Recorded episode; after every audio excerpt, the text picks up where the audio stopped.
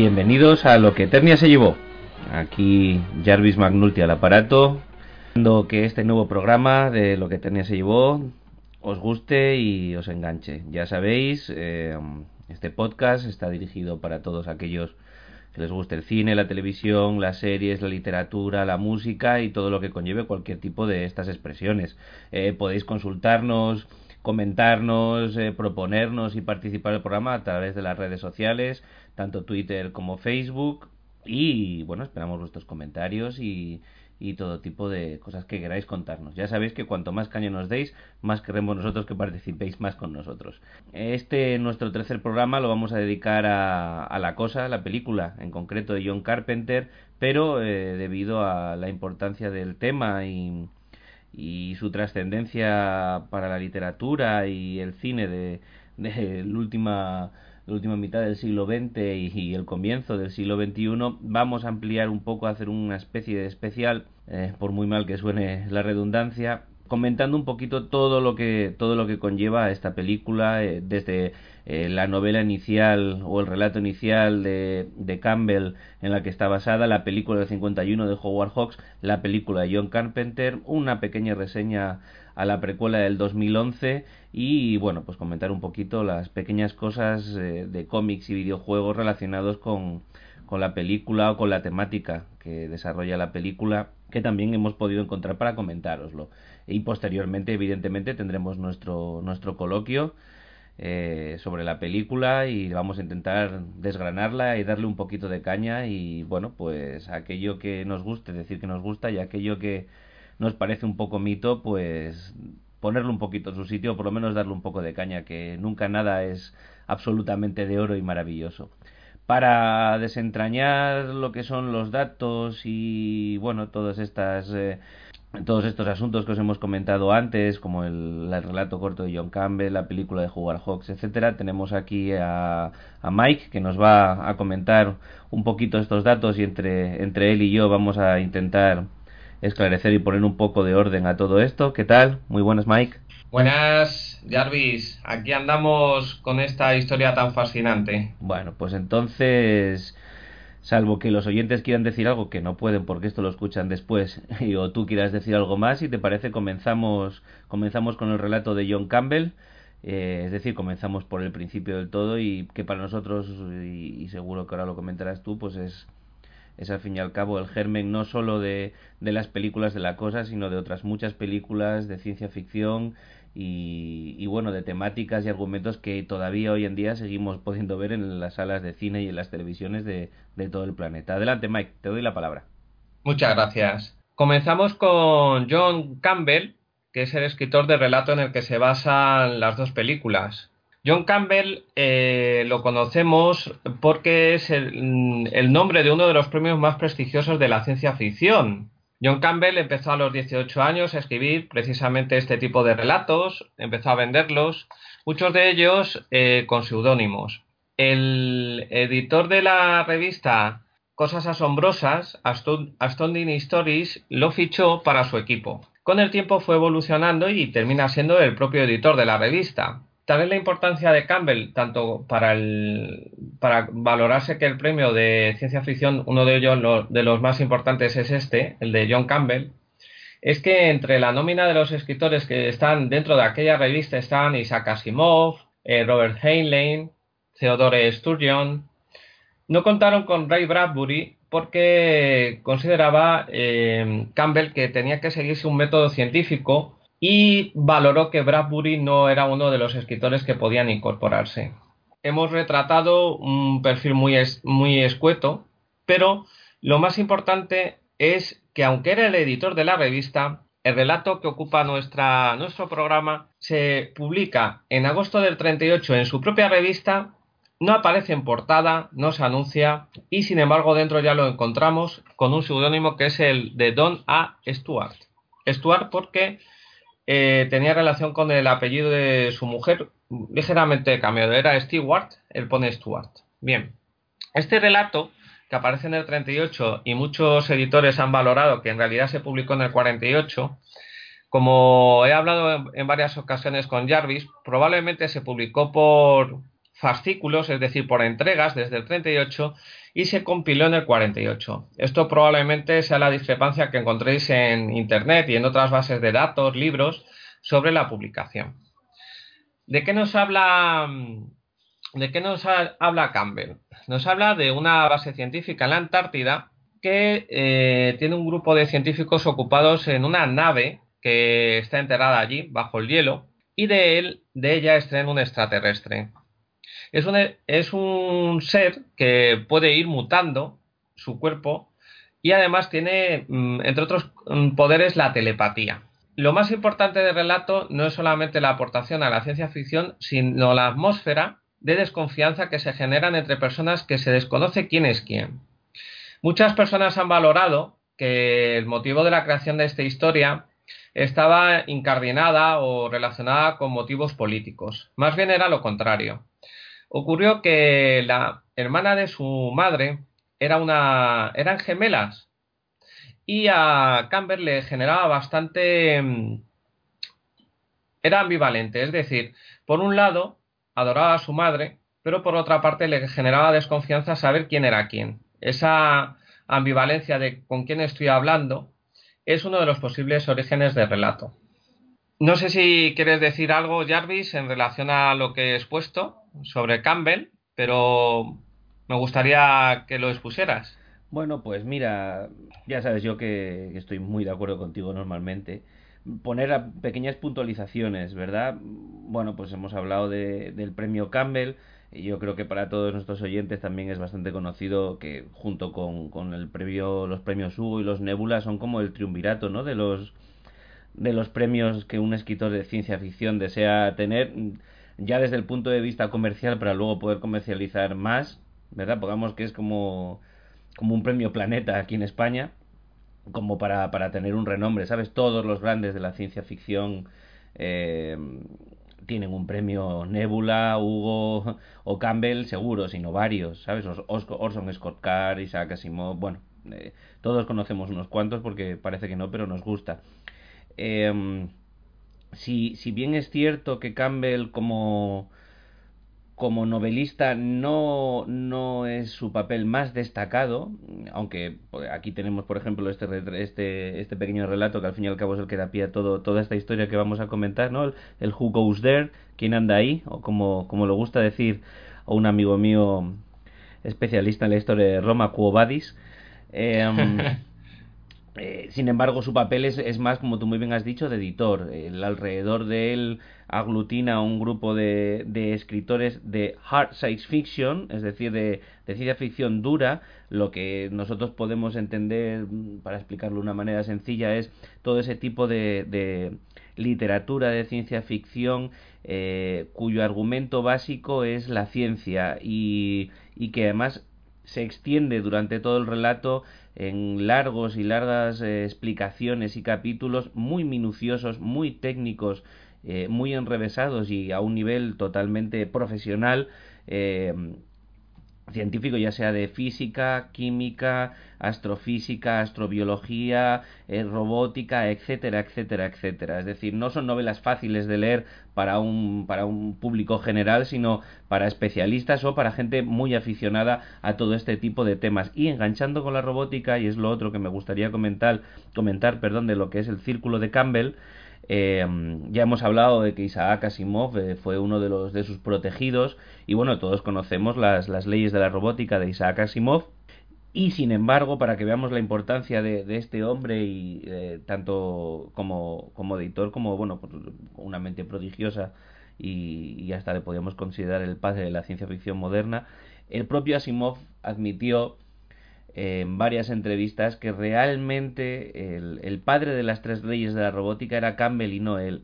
Y cuando Campbell fue preguntado después de que Asimov eh, lo comentara, dijo que bueno, que él no, que bueno, pues que había salido de unas largas conversaciones que ellos habían tenido.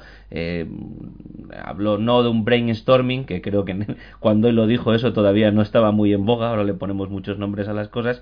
Bueno, sido unas reuniones en, en pos de buscar eh, argumentos o una estructura de guion eh, justificada, como vuelvo a decir, dentro de lo que es la hard science fiction.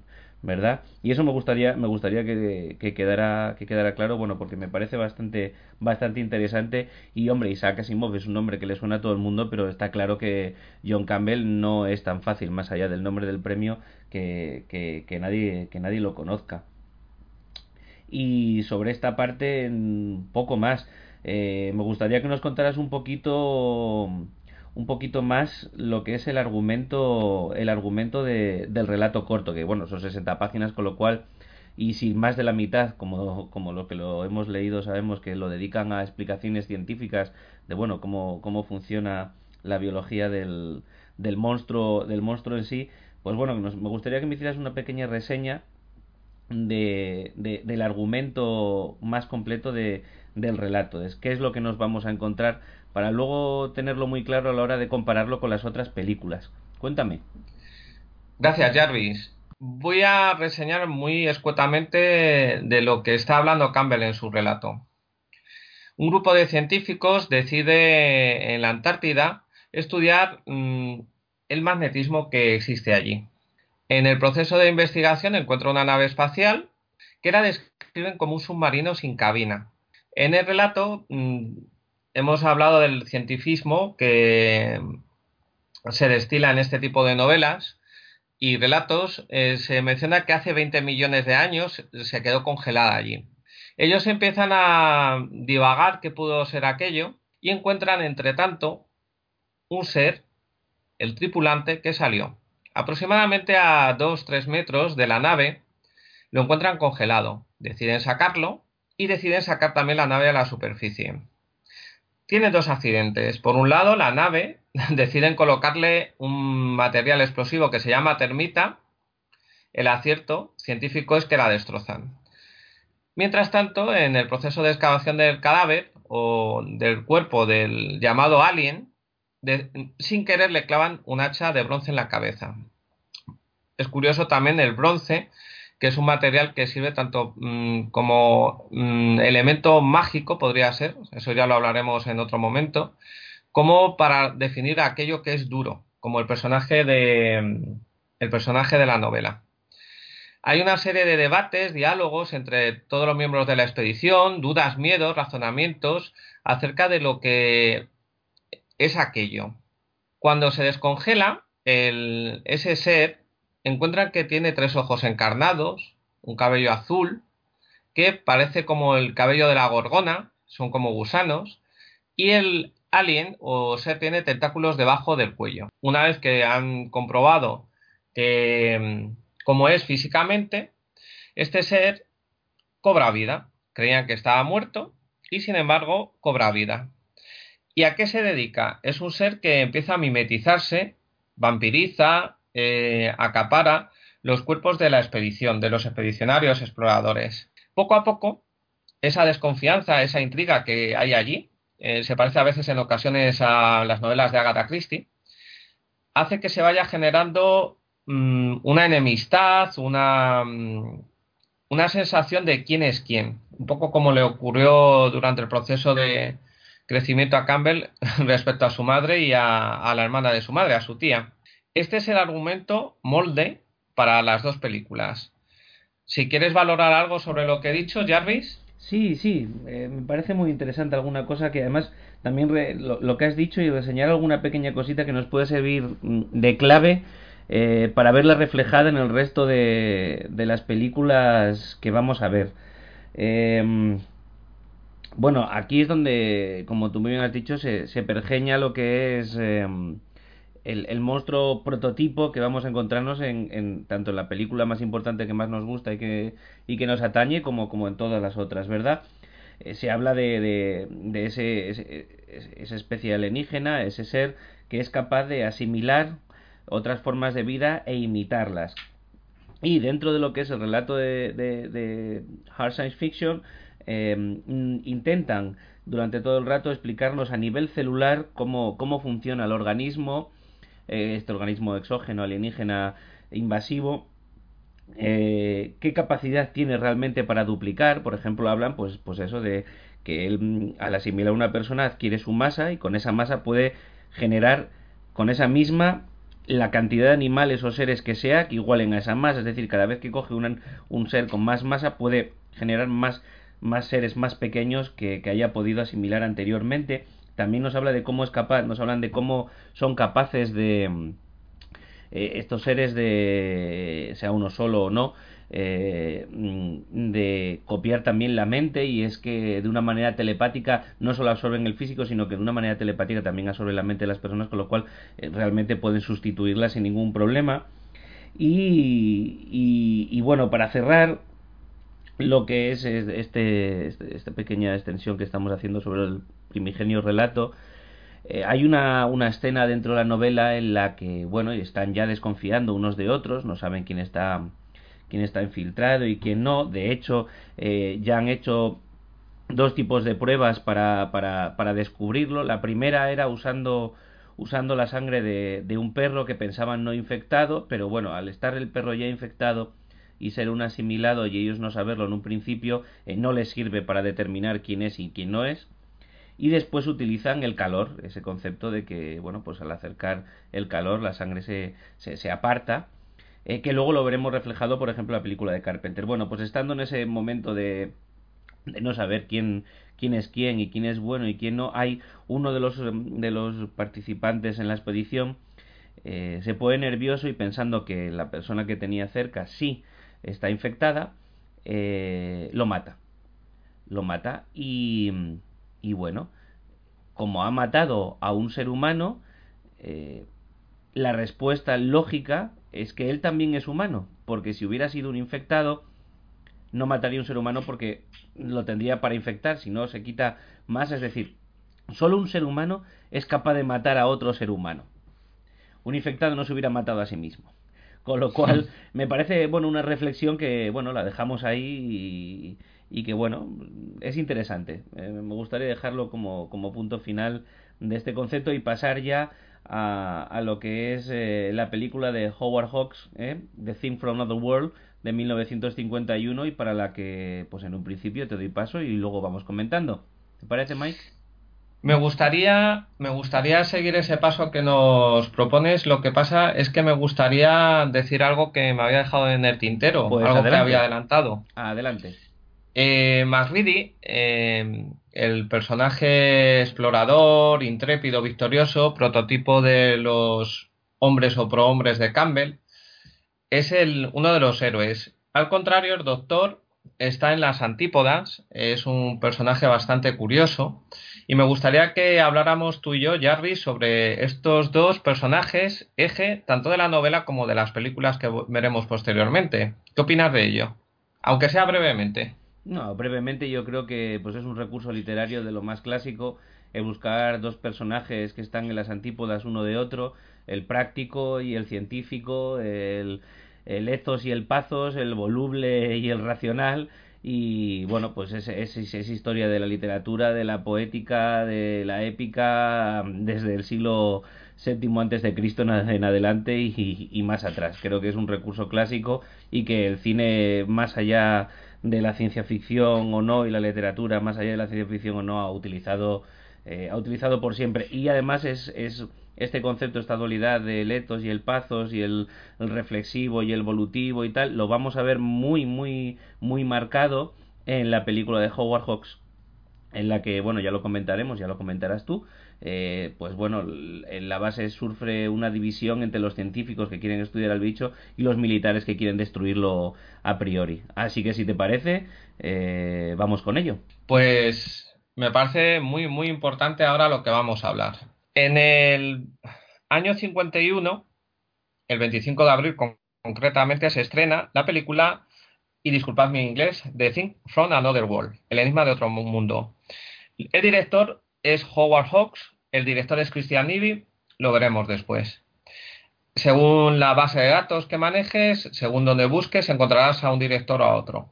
Esto quizá no nos preocupa ahora, quizá más adelante. Esta película está apadrinada por Howard Hawks. Eso es indudable.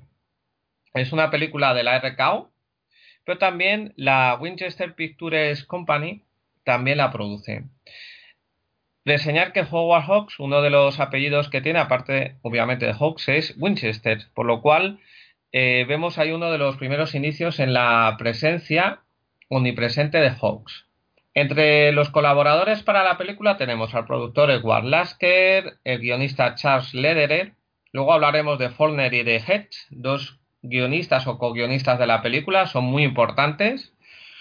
También tenemos al director de fotografía, Russell Hartland, tenemos en maquillaje a Lee Greenaway, Roland Gross en montaje y en música Dimitri Tionkin.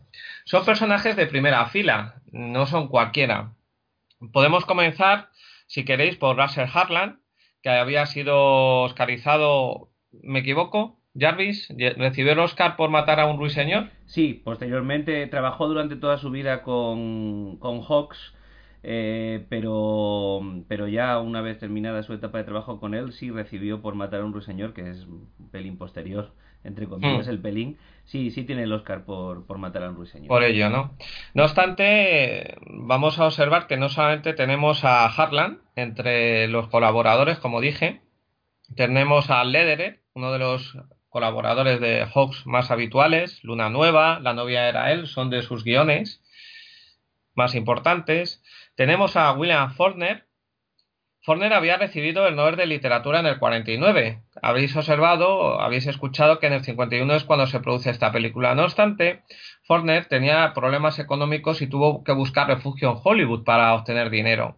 Este escritor de primera fila es uno de los co-guionistas de la, de la película y quizá Jarvis luego nos dé un detalle mejor sobre ello.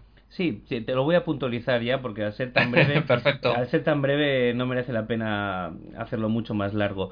Eh, esto que estás contando de que Fulner eh, pues tuvo problemas económicos es cierto, eh, pero un hombre con mucho orgullo. Y hombre, estamos hablando del padre de la nueva literatura americana, ni más ni menos, ¿verdad? Y nuestros amigos aficionados a Amanece que no es poco le tienen un cariño especial. Pero él era muy amigo de Howard Hawks y si bien accedió a trabajar en el proyecto escribiendo sobre todo eh, el guion del, del, personaje del periodista, el, bueno, el, ya hablaremos del chascarrillo, el, personaje dinámico que une, el resto de los bloques de, personajes, eh, pidió ex proceso a la productora de Hawks Winchester y al RKO no salir los títulos de crédito porque no quería, no, no quería mm, para su, lo que es su currículum bueno, pues digamos que se sentía un poco rebajado, ¿verdad? Habrá otros guionistas importantes de Hollywood que no, no opinarán, y yo tampoco, que es moco de pavo hacer un guion interesante y, bueno en Hollywood, y mucho más en la época de, de las majors. Pero bueno, ahí queda el dato de que, ojo, no estamos hablando de una producción de serie B como puede aparecer desde la óptica del siglo XXI, sino de una producción importante eh, con una cantidad invertida bastante importante también y, bueno, y con un, con un, equipo de producción muy serio. Y te cedo de nuevo la palabra. Seguimos en la línea de personas no reconocidas. Ben Hedge, otro de los mm, copartícipes en el guion, bautizado por muchos de los escritores de Hollywood o, mm, digamos, eh, cronistas de Hollywood, se le bautizó como el Shakespeare de Hollywood. Detrás de, la, de los guiones de Scarface, La Diligencia, El Motín del Kane y infinidad más de buenos guiones está Ben Hedge. Ben Hedge está en la misma línea que Dalton Trumbo. Ambos tienen que firmar guiones, pero que no aparezca en nómina. Dalton Trumbo, por motivos de políticos, por la persecución mascartista al comunismo, y Ben Hedge por su apoyo al pueblo palestino, que en aquellos momentos era poco favorable para la imagen de Estados Unidos. Sí, eso, eso es muy interesante de reseñar porque las majors era algo que, hacían mucho. Em, cuando tenían escritores que, que bueno, pues eh, por su talante intelectual y, y político se metían en problemas, eh, las majors no renunciaban a tenerlos, a tenerlos en nómina y simplemente les firmaba un contrato eh, como administrativos base del, del, estudio y luego sí los utilizaban, eh, pero sin sacarlo, como tú dices, en los títulos de crédito ni ningún, ningún tipo de documento de la película.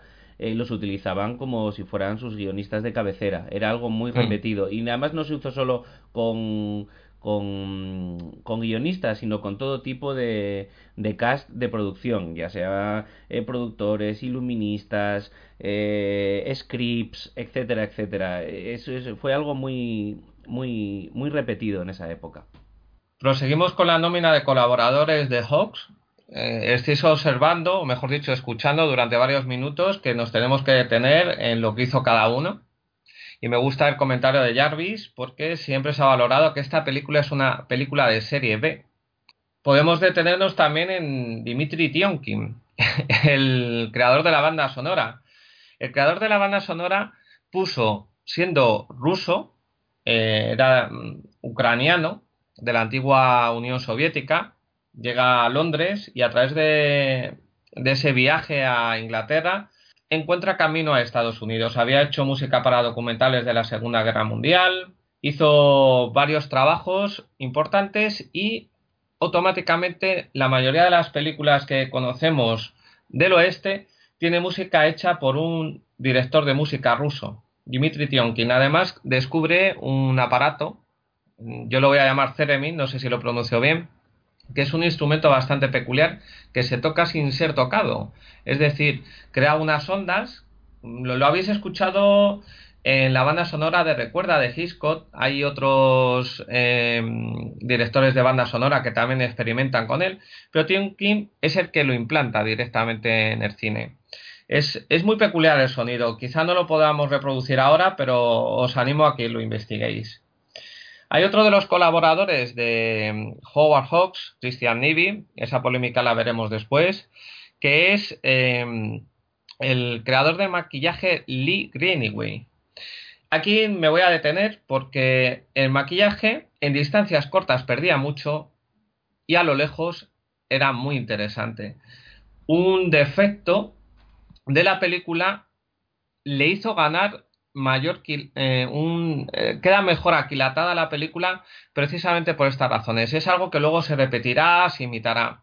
Esa sensación de distancia, de intriga que crea aquí el, uso del maquillaje, que fue para camuflar la cercanía que no se lo creía nadie, es algo que luego Jarvis eh, me gustaría que tú me ayudaras a comentar.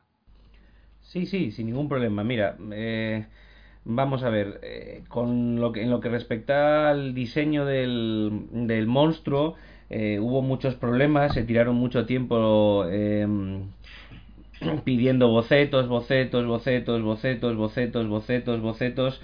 Eh, de hecho, se gastaron, se gastaron 40 mil dólares de un presupuesto de 1,6 millones de dólares en total de la película en, en, en, crear el monstruo.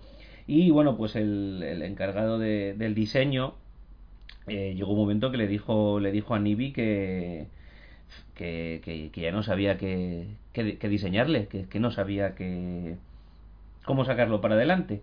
Así que Nibi le dijo que se viera eh, la película del Doctor Frankenstein del 31, en la que Boris Karloff interpreta al monstruo de Frankenstein, y que lo que quería aproximadamente era algo parecido al monstruo de Frankenstein. Así que con, con esas ideas, pues, pues bueno, eh, creó una especie de traje eh, que tampoco daba mucha movilidad y que, como tú muy bien dices, a la hora de, de, grabar, pues se dieron cuenta que lo que es el, el, plano medio, el primerísimo plano y el plano corto de Mayor eh, de, de, esa época, eh, pues no lo resistía, no lo resistía en cámara. Así que tuvieron que hacer mucho plano contra plano, planos lejanos, planos con mucha sombra, trabajar mucho con el director de fotografía para encubrirlo un poquito y como tú muy bien dices es algo que pues que luego veremos en, todos los clásicos de, de, la ciencia ficción, del misterio e incluso Hitchcock también lo aprovechó mucho, aunque él usaba más otro tipo de trucos, pero también él lo, también él utilizó. Y bueno, como ya le estamos dando muchas vueltas al, al tema de quién dirigió esto, voy a empezar yo las hostilidades, si me lo permites. Te animo, te animo. Y vamos a ver, depende de donde lo encuentres, encontrarás primero eh, como director a Howard Hawks y en otros casos o a la vez o codirector a Christian Nibi. Em, bueno, vamos a, como tú ya muy bien has dicho, Winchester Pictures, que era la otra productora junto con la RKO, era la productora de Howard Hawks. De ahí que todo su equipo de producción participara en la película. Eh, que Fulner participara, Lederer, Dion King, Dion King eh, que bueno, como tú bien has comentado, muy importante, hombre, pues podemos hablar de Sol ante el peligro, El viejo y el mar, Escrito en el cielo, en fin. Entonces, está claro que Hawks eh, participa y participa muy de una manera muy importante. Es decir, eh, casi como lo hizo en su momento en la RKO eh, David Oselnik, es decir, un, productor, un directivo que se mete tanto en la producción cinematográfica que casi lo que consigue es hacer mm, obra de autor, es decir, cine de autor. ¿vale? Eh, lo que luego los de la Nouvelle Vague eh, denominaron así, cine de autor, es decir, controlar eh, hasta tal exceso la producción que casi se obra más tuya que del propio director que tengas contratado. De hecho, en su momento David Rossellini tuvo muchos problemas para terminar una producción que él quisiera con un solo director porque no le aguantaba nadie. Entonces, bueno, Christian Ivy es un tío que tiene una carrera bastante importante, que tiene experiencia, eh, y, que y que luego trabajó durante toda su vida desde televisivamente tenemos Koyak o Perry Mason eh, Bonanza, una cantidad de westerns terribles, hasta una peli de Lassie y me gustaría destacar que no se acuerda mucho la gente ni de Nibi ni, de esto, pero también es el director de Cuero Crudo, que es eh, el primer papel que desempeñó Clint Eastwood y me parece me parece interesante destacarlo porque al fin y al cabo el último director que hace cine clásico y que tenemos hoy en día vivo todavía es nuestro amigo Clint. Entonces, eh, sí es cierto que hay eh, algunos actores de la película a los que fueron preguntados y dijeron que Nibi no había hecho nada y que el director era Hawks. Y sí hay otros que han dicho que sí. De hecho, Nibi cuando le preguntan, dice él, su respuesta siempre fue eh, si yo no hubiera dirigido la película no saldría de los títulos de crédito porque no hubiera querido salir. Lo que a mí me parece personalmente es que es una mezcla de los dos. Ni Hawks fue director, ni Nibi eh, lo hizo todo, ni mucho menos. Es decir, yo me imagino un concepto en el que como jefe de la productora y persona involucrada en el proyecto, eh, Hawks estaba ahí con Nibi mano a mano eh, pergeñando y, cuidando hasta el milímetro más plausible o la micra más plausible toda la producción y a la vez que confiaba en Nibi para plasmar todo aquello que él no quería hacer, sino que Nibi hacía con la cámara y con sus equipos, primer equipo y segundo equipo, el terminar de dar forma a eso que, que, Hawks eh, conocía muy bien y sabía cómo quería. Es decir, yo veo más un equipo eh, que, la ausencia de uno u otro u otro en la dirección. Y bueno, pues ahora que hemos terminado con el cast, ¿te parece que nos hagas un pequeño resumen de las cosas que cambian con respecto al relato en esta película y, luego le damos un poquito más de, cancha? Me parece magnífico. Hay elementos que cambian en relación a mm, en relación a la novela original. Uno de ellos es, es que el ser es una mezcla entre vampiro y vegetal. Es por un lado un ser ¿Cómo, definiríamos vegetal?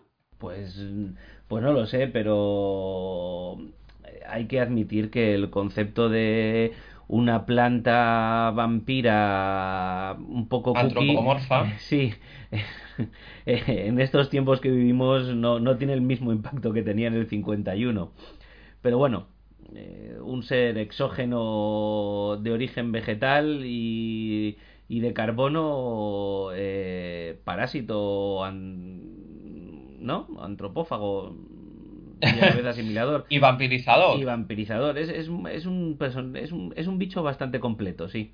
Adelante, Mike. quizá lejanamente un antecedente de Groot, pero eso ya lo hablaremos otro día. Aunque Groot precisamente no se distingue por estas mismas razones. Respecto a una de las, de las variaciones de la novela original, película, es que los personajes tienen otros nombres. Eh, por ejemplo, el capitán, Patrick Henry, eh, sustituye a McReady y el doctor se llama Campton. No obstante, la mm, antagonía de ambos personajes sigue ahí presente los rasgos también que se le dan al doctor son bastante curiosos, luego me gustaría detenerme en ellos. Y luego hay otra antagonía que es eh, científicos y el ejército. El ejército interviene también en, la acción de la película.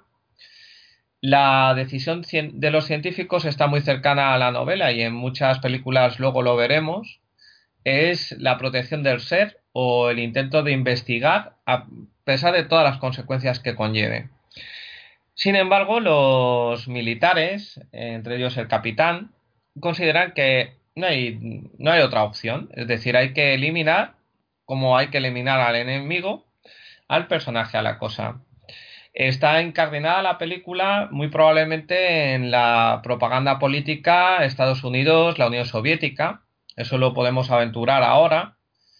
Y, reflejar pues esa sensación de extrañeza hacia el otro, que puede ser perfectamente un vampiro, puede ser ese vegetal, o puede ser algo más horrible como pueden ser eh, el otro lado, eh, los soviéticos. Me detengo aquí por si hay algo más que quieras comentar al respecto.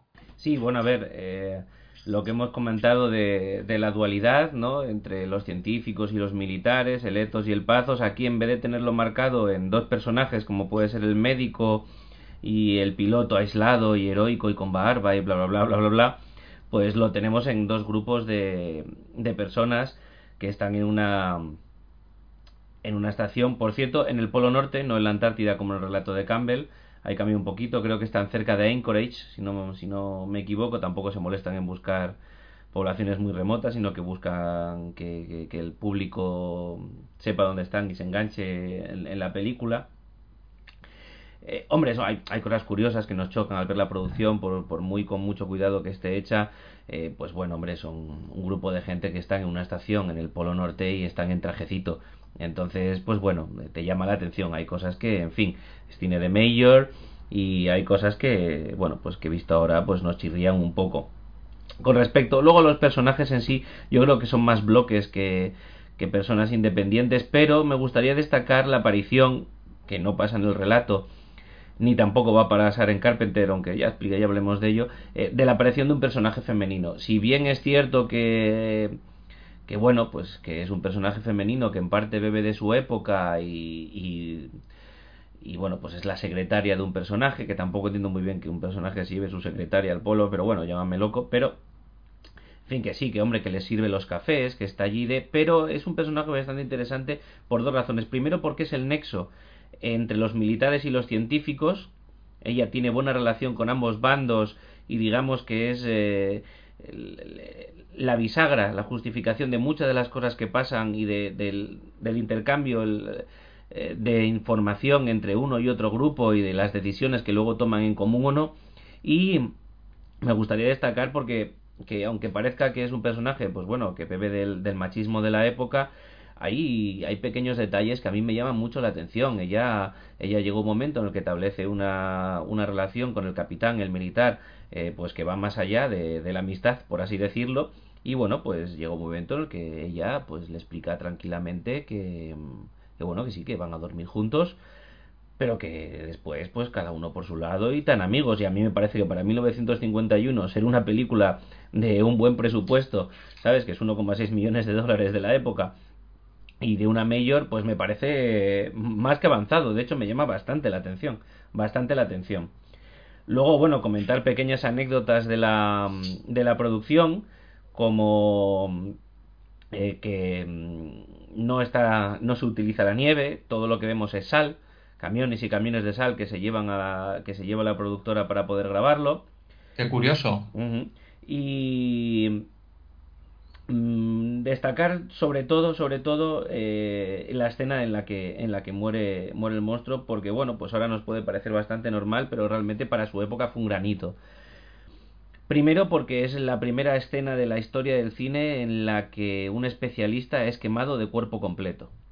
Segundo porque está rodada en un interior de de, de, de atrezo es decir de cartón piedra eh, y la escena, lo que vemos en la escena es como el monstruo prendido fuego, eh, alrededor están un montón de protagonistas que le tiran literalmente y no de manera falsa cubos y cubos de gasolina en un entorno completamente rodeado de cartón piedra y, que tenían que hacer los actores y en un pequeño estudio imagínate eh, el peligro de proporciones brutales eh, que había para, para todo el cast que estuviera allí, ya no solo los actores, ni el pobre Stunt que estaba allí por primera vez en la historia del cine relleno de geles de protección y prendido fuego entero. No, no, es que podía, podía haber salido ardiendo todo total. De hecho, eh, tarda mucho tiempo en poder rodarla.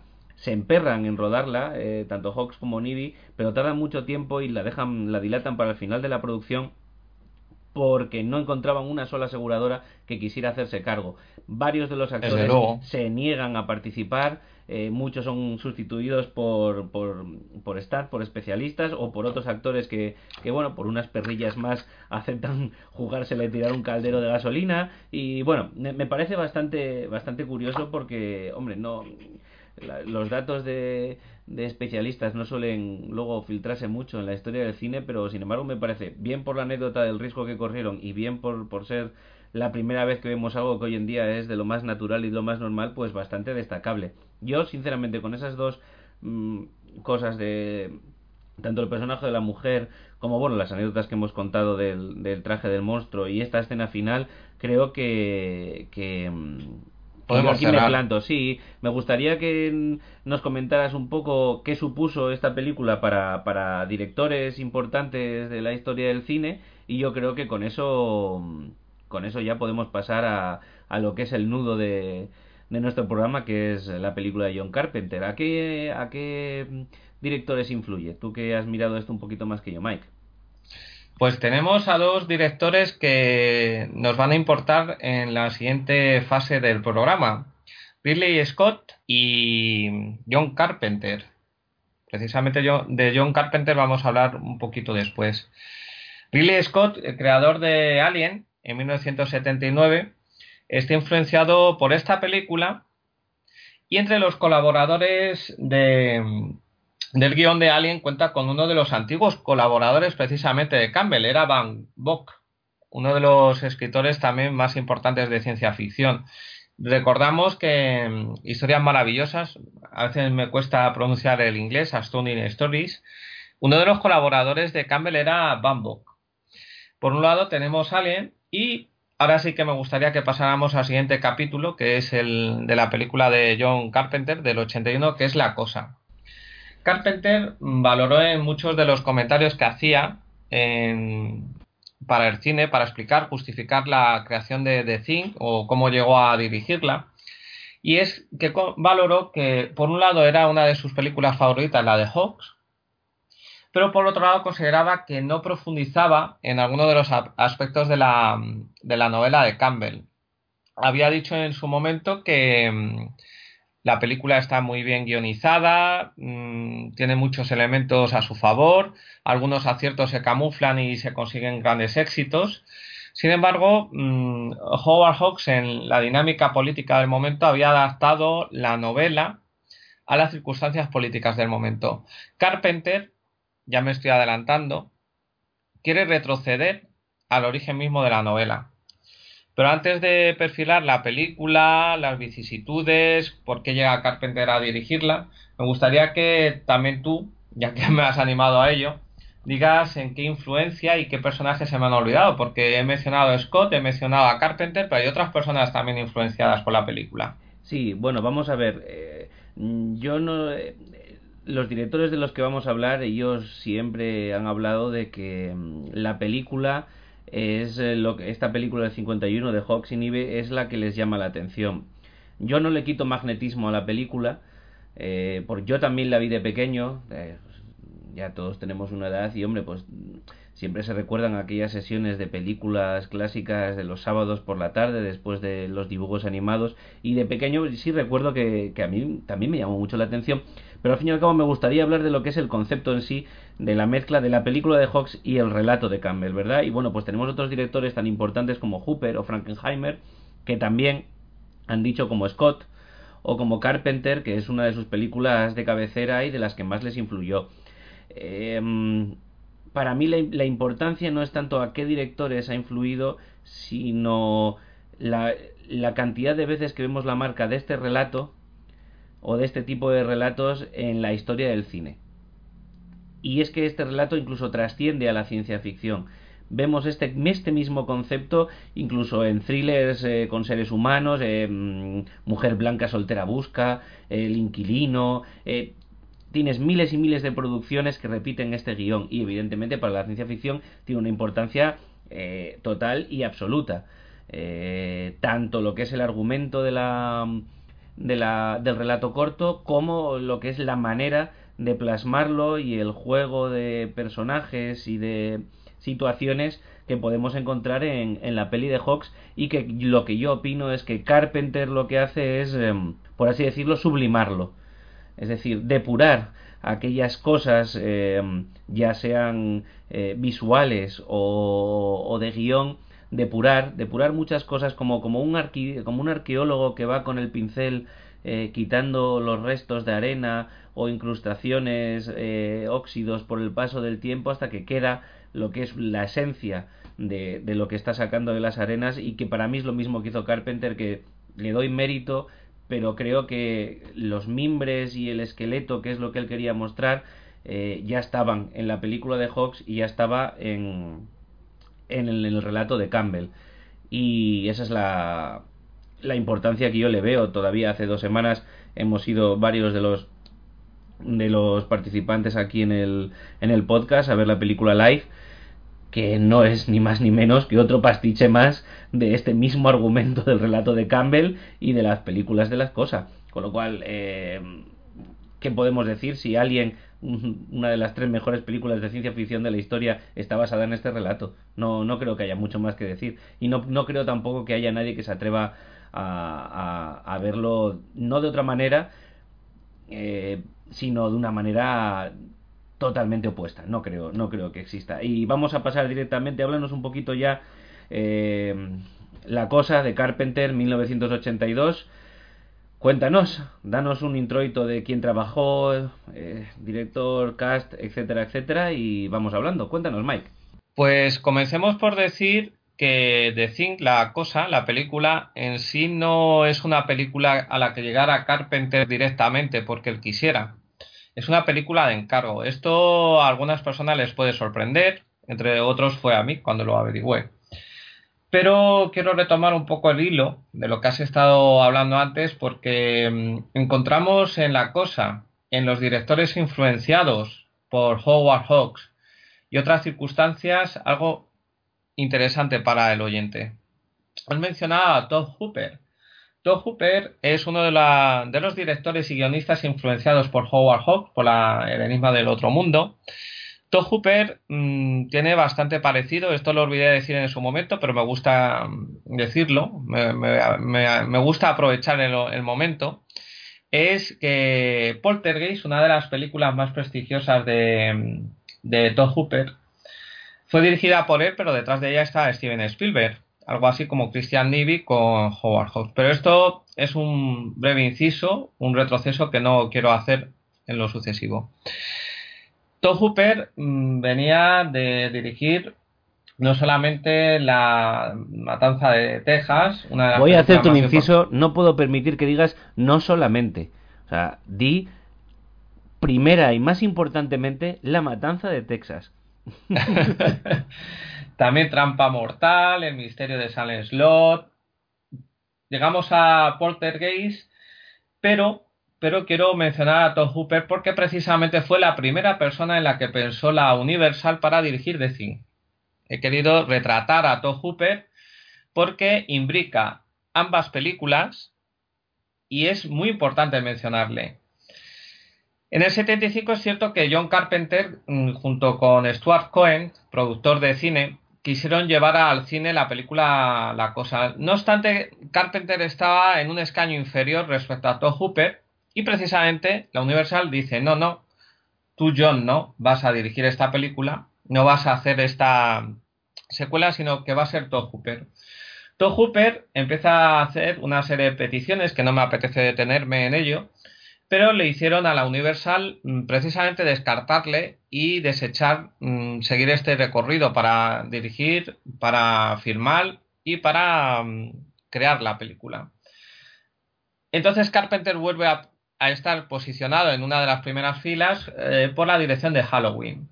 Y precisamente Carpenter, para la dirección de la cosa, decide contar con algunos de los colaboradores antiguos que tenía, que eran Dick Candy, de Halloween, eh, cuenta con él en la niebla, también está en Escape de Nueva York, Cuenta con Rob Bottin, una de las personas de su confianza, que diseña y crea los efectos de maquillaje. Me gustaría que luego Jarvis nos retrate no solamente a Rob Bottin y la implicación que tiene en la película, sino otro personaje que prefiero dejarlo en el tintero para él.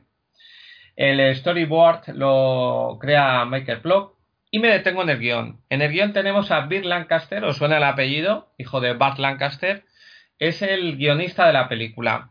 ¿Qué ocurre? Carpenter estuvo bastante implicado en el guion. Lo que ocurre que tanto película como guion eh, le ocupaban tiempo y él estaba entretenido creando y dirigiendo la niebla. Coinciden temporalmente el final de la niebla con el principio de la cosa. Entonces Carpenter está muy encima del guion, pero lo delega en Bill Lancaster. Me gustaría que luego Jarvis, eh, hablando del argumento de la película, nos diga qué opina sobre todo esto. Algo haré, algo haré. Siempre lo deseo. Y tenemos también entre la nómina de la película a Ennio Morricone. Conocemos a Ennio Morricone, no obstante, mm, muy a mi pesar, y me encanta Ennio Morricone. Recibió el premio Razzie, de los peores premios que se puede llevar a alguien en el cine, tanto en dirección, fotografía o, si queremos en, en, la creación de bandas sonoras. Se lo llevó Ennio Morricone. Antes de comenzar con el argumento, me gustaría hablar de varios detalles, tanto de la, del rodaje de la película como de, las circunstancias de la película. Por un lado, en relación al rodaje de la película, le generó en, el rodaje de exteriores, según aventuran y señalan algunos de los escritores que reseñan esta película, que al propio director, a John Carpenter, le costó una enfermedad las bajas temperaturas, de, ahí que mm, tiene bastante más blanquecina la piel. A partir de entonces, en las entrevistas se le ve de otra manera. Tiene, si conocéis las fotos antiguas de Carpenter, le veis más, no digo cetrino, pero más oscuro. Y a partir de entonces se parece a uno de los personajes de, mm, de Golpe en la Pequeña China. Sí, sí, es un poco lo punk, pero bueno, es un cáncer de piel lo que realmente cuenta los datos que yo he encontrado que a causa del sol y la exposición al sol y las quemaduras que sufrieron por grabar eh, en la nieve, etcétera, etcétera, es, eh, es cáncer de piel. Eh, lo cual a mí pues me sorprende porque bueno, Carpenter es cualquier cosa menos hoy en nuestros días un jovencito. Y hombre, una persona que que tenga y esté luchando con un cáncer de piel desde 1982 Madre mía, yo siempre he tenido a John Houston con su parche, ¿verdad? Como un verdadero macho americano, pero creo que hay que empezar a entender a Carpenter como tal también. Y perdona por la intrusión, Mike, sigue. Al contrario, deseo que te entrometas en mis comentarios. Y me gusta aún más luego las pequeñas polémicas que podamos generar. Me gustaría que luego en el debate, en el debate posterior, los compañeros que van a participar valoren y opinen sobre todo lo que estamos diciendo. En ocasiones a lo mejor no nos interesarán sus opiniones, como quizá nos interesen las mías, pero hay que decirlo. Bueno, prosigo con el, con el rodaje. Eh, no solamente fue algo costoso la película en relación a, a lo personal para Carpenter, sino para el elenco protagónico. Eh, los interiores están rodados en Los Ángeles entonces en Los Ángeles están en el extremo opuesto de los exteriores, mientras que en los exteriores tenemos ya los comentarios que hemos ya mencionado. Eh, en los eh, interiores se rueda en Los Ángeles y entonces en Los Ángeles hacía un extremado calor, por lo cual estos contrastes entre el aire acondicionado en los interiores, el exterior calor, más los exteriores rodados donde se hicieron, hubo un coste bastante extremo en relación al tema físico. Eh, luego me gustaría que Jarvis, eh, que conoce bastante con detalle la elección de los personajes, que mm, más que los personajes, los actores con los que se cuentan en la película, no son precisamente los primeros que se pensó. Lo mismo que en Carpenter no se pensó para la dirección de la niebla, por ejemplo, McReady, volvemos a McReady, el personaje de Campbell, no se pensó en Carl pero eso luego ya hablaremos de ello. Hay otras circunstancias que me gustaría comentar que son la línea general de las películas del momento, de los años 80, finales 70, los 80 son películas mm, que hablan de, mm, de lo bueno de, gente que venga del exterior. Son seres benignos. Eh, contaremos con el personaje ET. El único que rompe la norma es Ridley Scott con la creación de Alien. Ya mencioné Alien. Scott y Carpenter rompe la dinámica. Es decir, la mayoría de las películas, Hollywood eh, lo que desea es el extraterrestre es bueno. Scott y Carpenter hablan de otro tipo de, personaje, de otro tipo de mm, set que no viene precisamente a algo bueno. En el camino no solamente se le cruza a Carpenter mm, la dinámica general, también se le cruza el mismo día del estreno, el estreno de Blade Runner de Ridley Scott.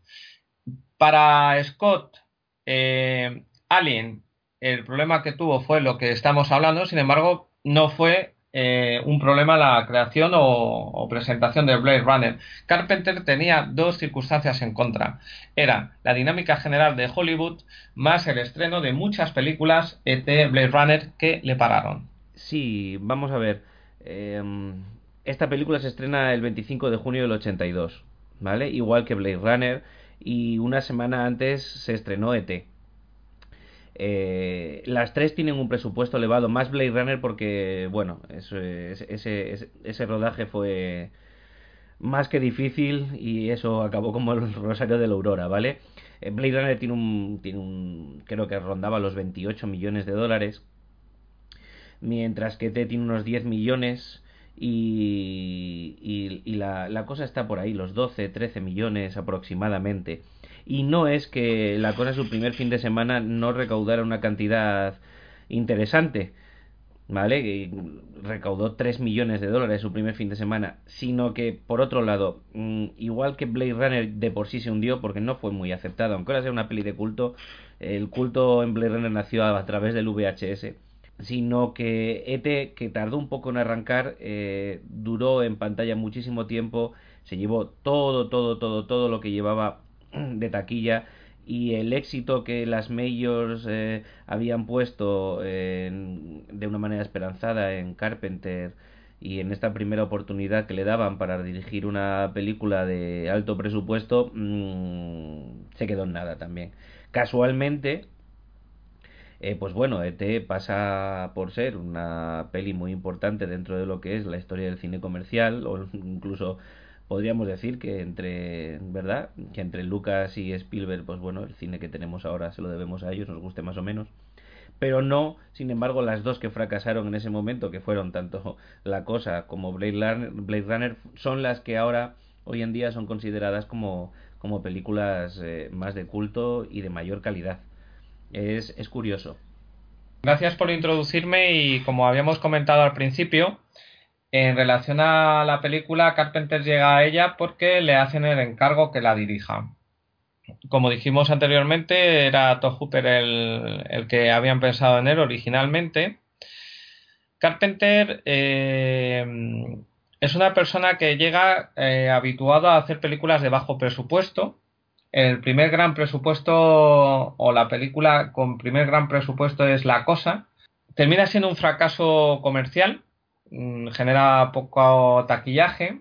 No obstante, en el camino que va del 82 al 86, que es cuando le hacen otro gran encargo, dirige Christine una película más bien encaminada a la difusión televisiva. En el 83 es una película más cercana a su antigua manera de producción cine, del cine.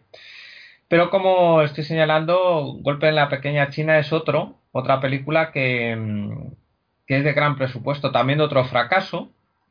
Otro de las películas que es del 87 es El Príncipe de las Tinieblas, que es la mm, considera parte de una trilogía que luego la mencionaré, que es la de la, la trilogía del Apocalipsis.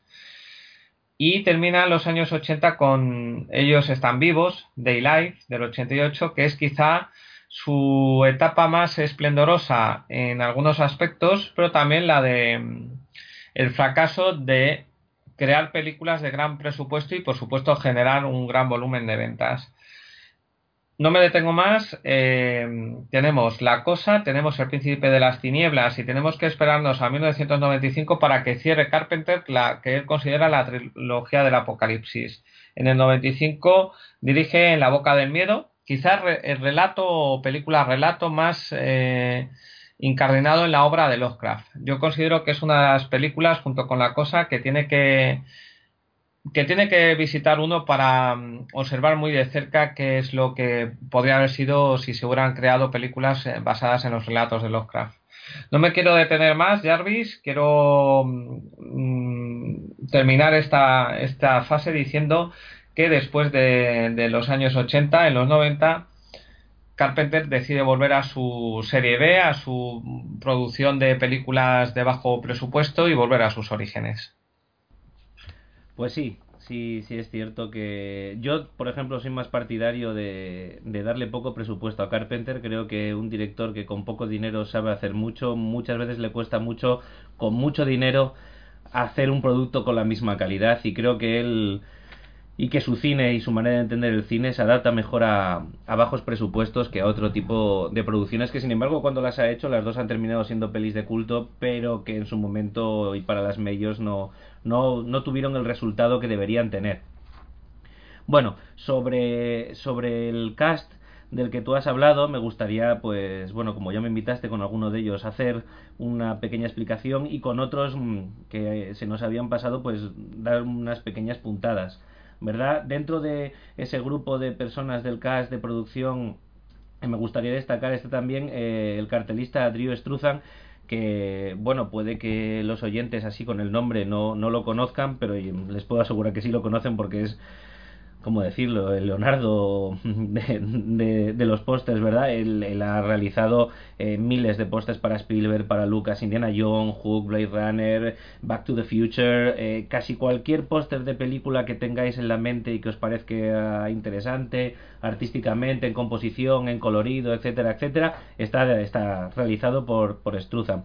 Concretamente para esta película, Struzan realizó el cartel en una sola noche, sin ver el metraje, lo que hicieron fue darle unas pequeñas puntadas de cómo, cómo era el argumento de la película y con eso él creó, creó el, el cartel que, hoy en día todavía es conocido y que, pues bueno, pues tiene una, una gran calidad.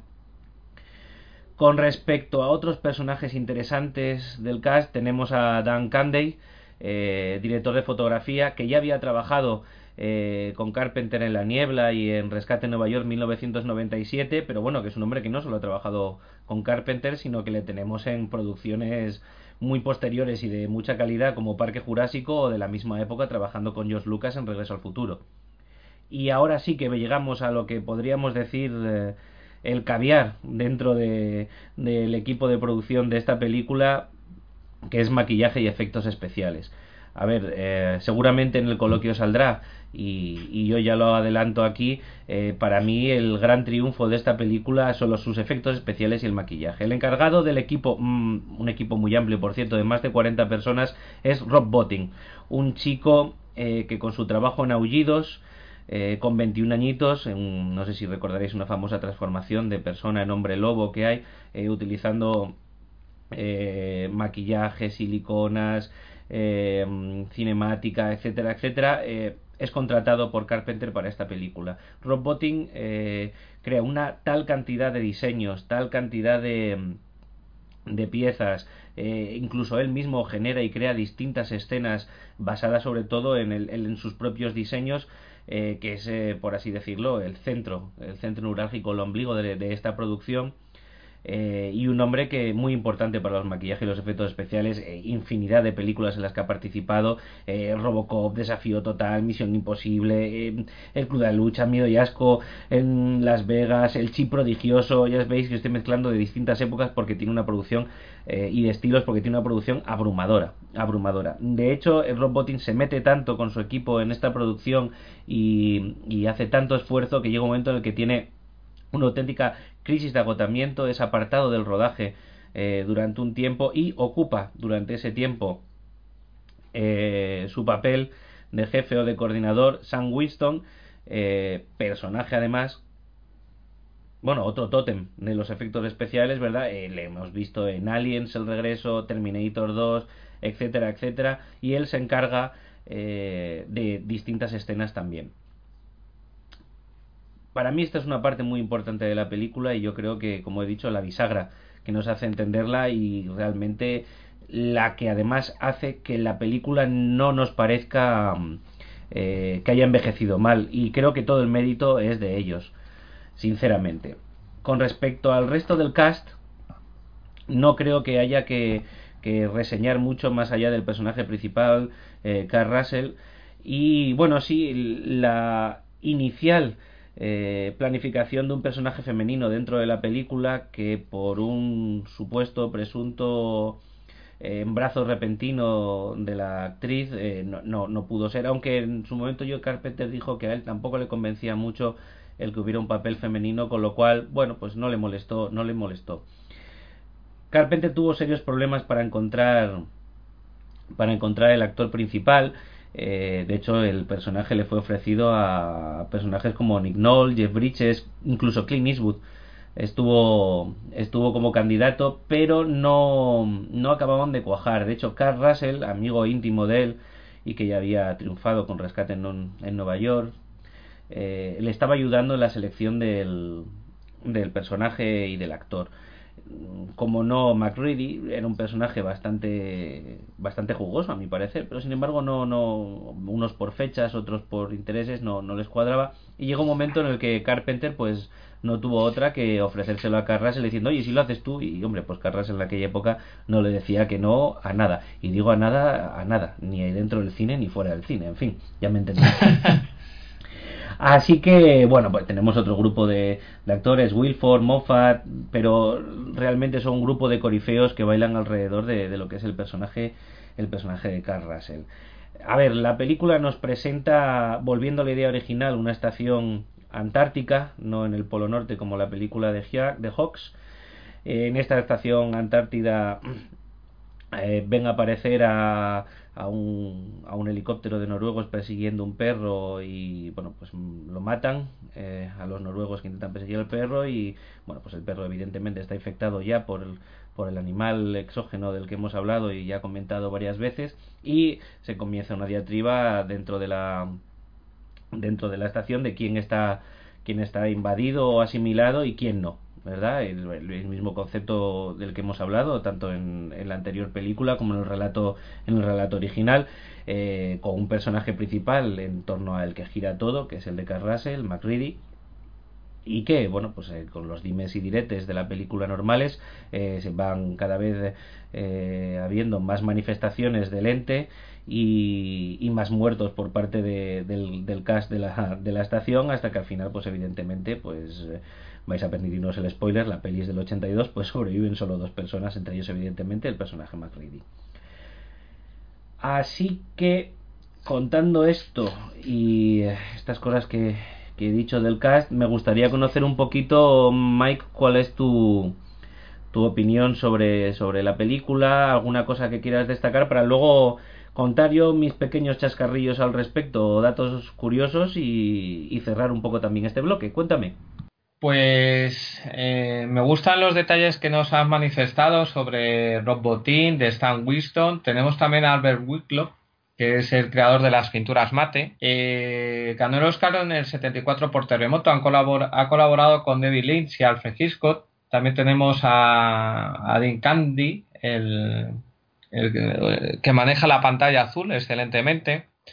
A mí me gusta bastante en la película una serie de aciertos que tiene Carpenter. Uno de ellos es el uso de la fotografía. Eh, se ve un Ártico desolado, unas panorámicas bastante interesantes. Hay una serie de guiños a la película de Hawks, por ejemplo, el tema de los noruegos. Eh, cuando están grabando eh, los noruegos su, su encuentro del platillo, Aquí la diferencia de Carpenter es que simplemente muestra la nave y cómo la hacen un círculo alrededor de ella. Hawks utilizó el círculo para mm, presentando las dimensiones de la nave. Hay otros momentos bastante parecidos entre Carpenter y Hawks, pero en el caso de Carpenter eh, son también sello personal. Te muestra las cosas desde ángulos mm, sugerentes. Por ejemplo, hay una escena en la que uno de los protagonistas de los personajes está en el almacén. No sé si estoy haciendo un spoiler, pero el, otro está hurgando entre, los armarios y hay uno de los seres que están rescatados del hielo que está sobre una camilla. Pues como había adelantado Jarvis, este ser, parte del cuerpo, puede tener vida propia. Sale de allí de la camilla. Hay planos con pocos elementos también, como por ejemplo en la perrera, cuando el perro, el Alaska Malamute, entra de la manera que entra en la perrera, se oye más que se ve. Es decir, ahí hay una serie de circunstancias, hay unos hechos que generan bastante desazón en el espectador. No se está viendo exactamente lo que ocurre, pero... Escena esta del perro en la perrera que es una de las que Sam Winston llevó a cabo ya que Rod Botting estaba estaba de baja por, por estrés. Baja laboral, ¿no? Gracias, Jarvis. También hay otras pinceladas bastante interesantes. El, el, perro, el uso del perro como un ser adorable que puedes desconfiar nada de él, porque tu, tu instinto es mm, abrazarlo o es bastante adorable, y es propio de Hitchcock. También hay otros momentos como la muestra de hechos a través de sombras. Hay un momento que está uno de los personajes en su camarote en la estación de la Antártida y solamente sabemos que ocurre por sombras, es decir, llega el perro, llega al umbral de la puerta, allí se ve reflejado el personaje sobre la pared, se acerca a él y todo lo tenemos que deducir nosotros, tenemos que complementar todo lo que ocurre allí. Hay un elemento que ya reseñé referente a Howard Hawks, mientras que para Hawks la nave espacial hay que representarla las proporciones que tiene a través de un círculo de, los personajes de la estación. Para Carpenter el círculo eh, es algo simbólico. El círculo representa confianza. La escena de Bennings, eh, transformado ya casi en la cosa, en la que se pone justo en el centro del círculo, representa que eh, este será quebrado ya la confianza que tiene unos entre otros. Esto es quizá uno de los motivos esenciales de la película que vuelve a los orígenes de Campbell. ¿Quién es quién? ¿Con quién estoy? Es, es difícil, es difícil. Em, voy a terminar eh, con un detalle que me gustaría mm, manifestar. Es el siguiente. Muchas personas, me voy a adelantar muchísimo y quizás sea objeto de otro programa, este personaje, la cosa, en mi opinión, no solamente vuelve al origen de, Campbell, sino que crea un precedente que lo podemos tener presente hoy mismo en la em, serie Stranger Things. En la serie Stranger Things hay mm, ciertos guiños a Carpenter. Son la forma de mm, muy cercana también a la literatura de Stephen King, la presentación de la serie, la música es muy cercana a la que le gusta hasta al propio Carpenter componer. Ennio Morricone se, se contagió bastante de él en la creación de la banda sonora. Y el ser que vemos en la serie está muy, muy, muy cercano a la cosa que retrata Carpenter. Mm, disfruté mucho con la serie. Termino ya con este detalle que quizás sea poco importante, pero me gustaría proyectar la cosa hacia precisamente Stranger Things. Termino aquí, si quieres nos detenemos ya en el argumento. ¿Qué cosas ves ahí? A ver, pues em, me gustaría contar alguna cosilla, alguna, alguna anécdota sobre todo para cerrar, cerrar lo que es el bloque de esta película. Eh, vamos a ver, has hablado de los perros, la importancia de los perros. Bueno, dentro de lo que es el rodaje hay alguna anécdota bastante interesante con los perros. Uno de ellos, de hecho, el, el, que, el que es utilizado para las tomas principales, porque era maestrado, es un perro de la zona que, bueno, era tenía una mitad de lobo y pues digamos que pese al estar amaestrado y tener a, a su educador cerca y demás, cuando dentro de una escena los personajes, los actores tenían que tomar eh, actitudes violentas, eh, el perro no respondía según los cánones, sino que, bueno, pues digamos que le salía esa parte de lobo que tenía y de hecho muchos de los planos en los que vemos eh, ese típico plano en el que el perro parece como que huele el peligro del, del, alien y aparece con los sacando los dientes y demás no no es una escena que esté estudiada con el educador ni es porque se haya maestrado a ese perro a hacerlo sino que es una reacción natural eh, por su parte. Y cuando eso sucedía con alguno de los actores cerca porque el perro tomaba como amenaza un movimiento brusco, todos los actores estaban avisados de tener que quedarse absolutamente quietos hasta que el entrenador del perro tomara el, auténtico control del animal porque corrían, corrían un serio peligro. A mí dentro de escenas, igual que tú has hablado de, de sombras, simbolismos, etcétera, etcétera, me gustaría rescatar eh, de las anécdotas o de las ideas de las escenas, de nuevo volver a, a, los efectos especiales y hablar de esa escena en la que eh, están haciéndole masaje cardíaco a uno de los, de los protagonistas y de repente al, al, ser al estar asimilado eh, su estómago se abre y su pecho se abre eh, cerrando como un cepo eh, alrededor de las manos y los brazos de la persona que le estaba haciendo el masaje cardíaco y arrancándoselos. Bueno es muy curioso porque hay tal interés en crear realismo en la película que realmente el, estómago que se abre es un cepo de verdad y realmente los brazos que se arrancan son brazos, es decir, se busca a una persona eh, sin brazos a la que se le colocan unos implantes totales de brazos para que cuando el cepo se cierre sobre él se los arranque como si fueran de verdad. Es decir, eh, es más que nada para, para, para dejar el, muy claro el interés y el esfuerzo real que en esta película se hizo por rematar por rematar y, hacer eh, una peli impactante y que además, como ya, hemos, como ya he dicho en, otra ocasión, si no me equivoco, eh, que para mí, desde luego, no ha envejecido nada, nada mal.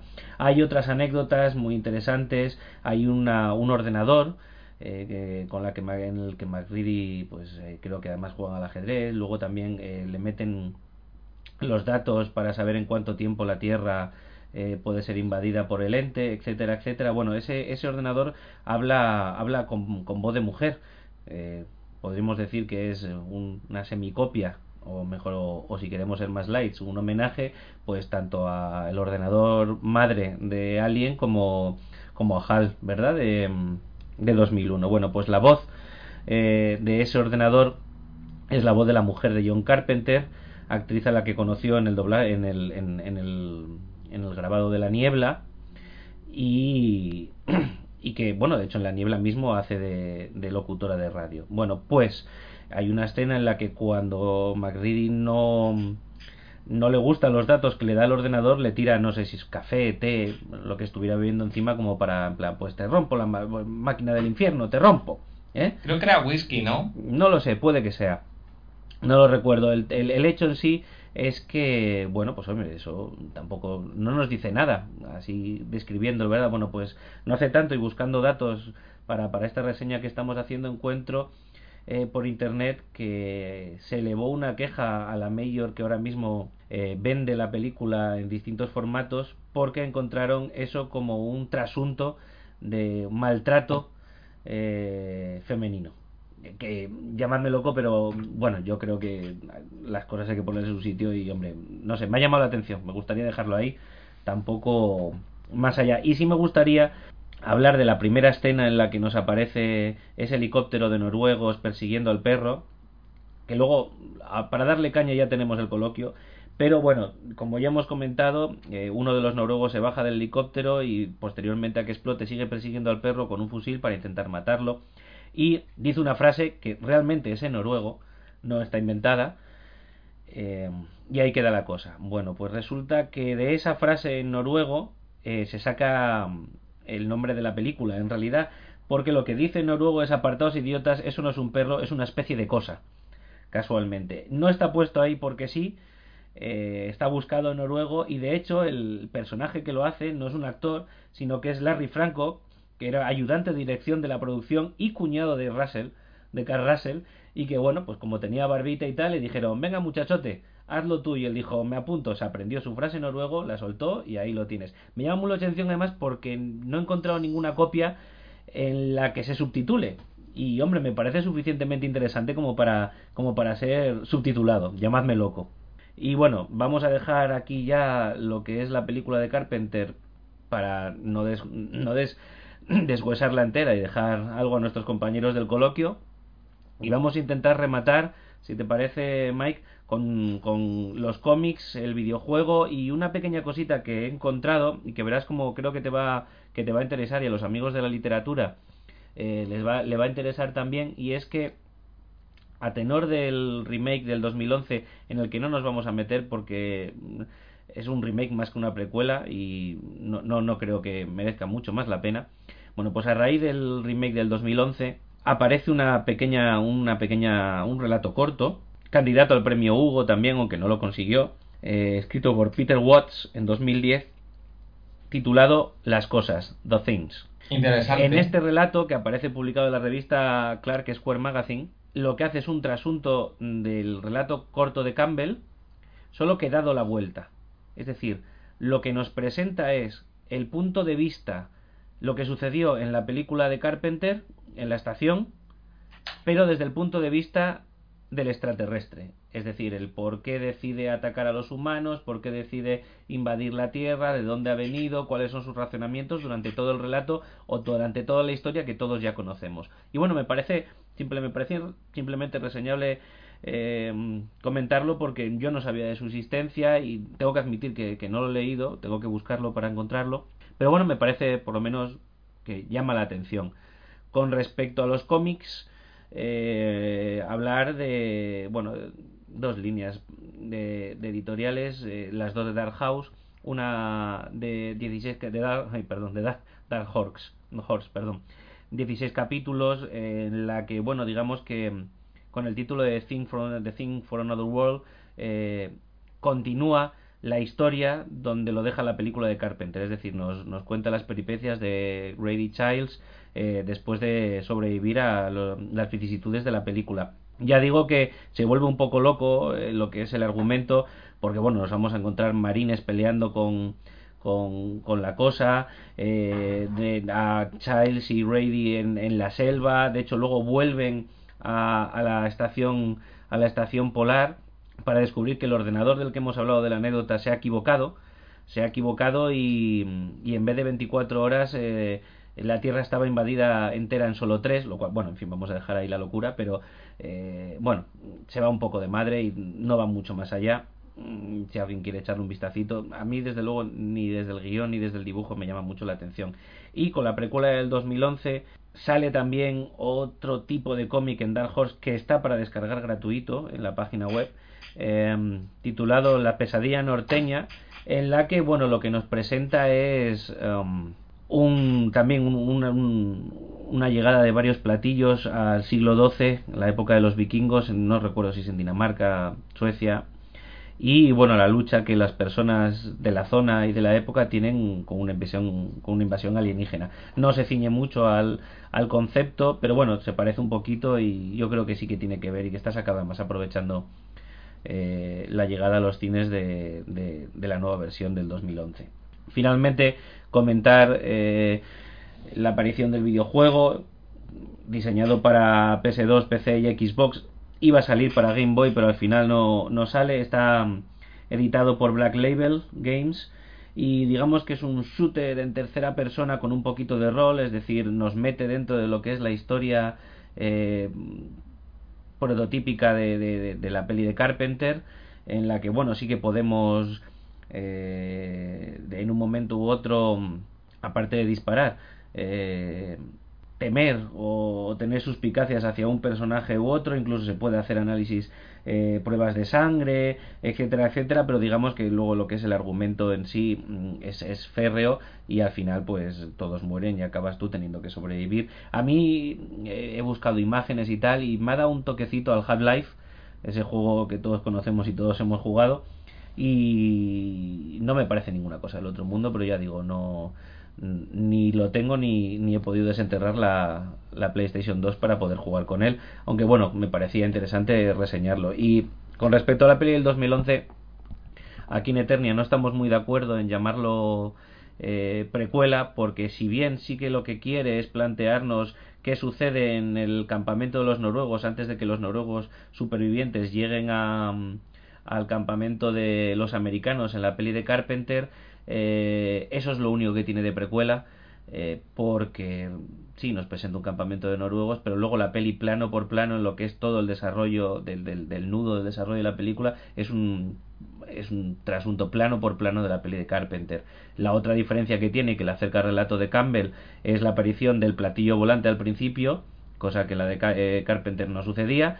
Y bueno, pues quizás lo único novedoso y que la saca de precuela y de copia es que al final el platillo volante sí es activado por el extraterrestre y, e intenta escapar en él. Creo que es más allá de eso y que por fin la película tiene un protagonista femenino, eh, no, no merece mucha mucha más mucho más comentario aún así seguramente que, que, algo algo caerá en el debate que vamos a tener ahora con nuestros compañeros te gustaría puntualizar algo o comentar algo Mike de lo que es para ti esta esta película o esta saga de películas o este concepto de la ciencia ficción para finalizar no creo que necesite añadir nada más. Me ha gustado todo lo que has comentado y de hecho creo que se va a sacar más, más chicha y más interés en, la, en el debate posterior. Jarvis, me gustaría acabar mmm, diciendo una frase. Por supuesto, tienes el permiso de todos los eternios. Pero que sea buena, ¿eh?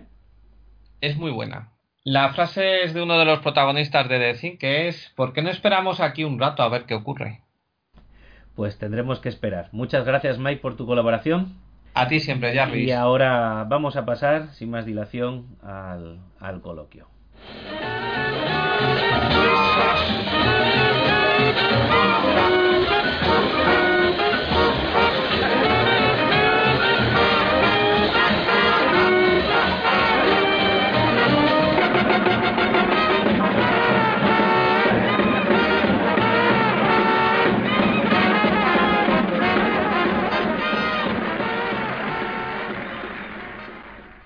Y ya estamos aquí en el coloquio de lo que Eternia se llevó, preparados para desgranarle un poco de, de caña a la peli de 1982, John Carpenter, La Cosa.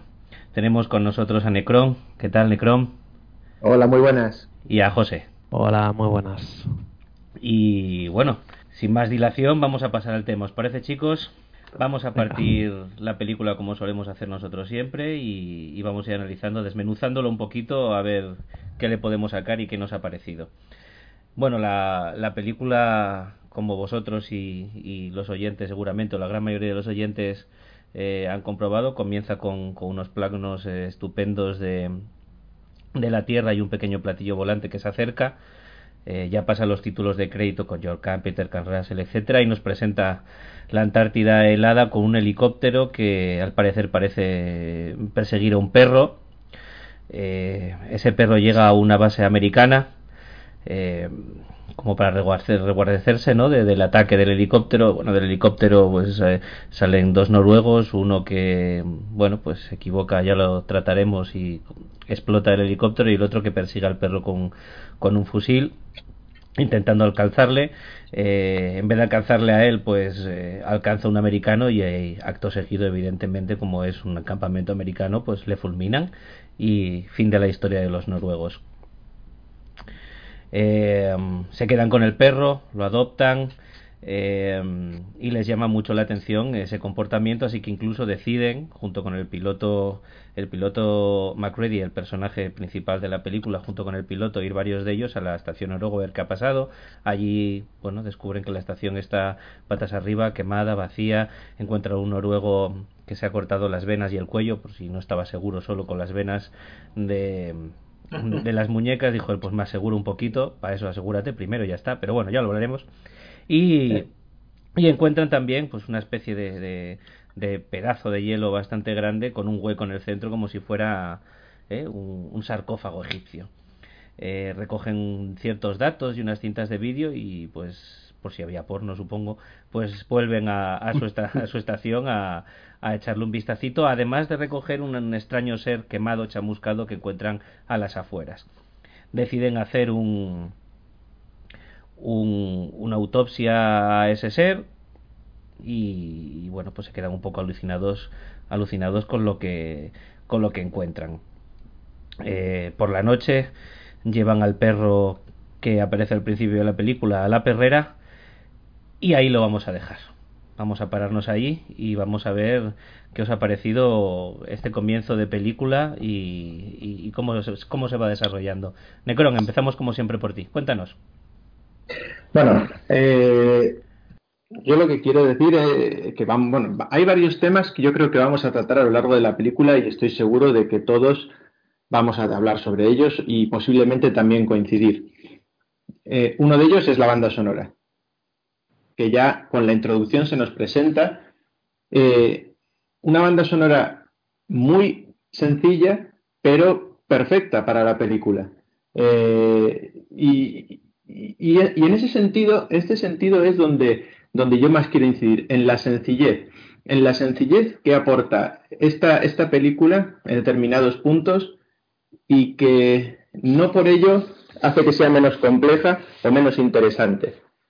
Entonces, eh, sobre esta primera esta presentación de la película, eh, bueno, eh, decir que el, yo creo que por ahí van los tiros donde tú decías, el, caso del noruego torpe, eso sí que es...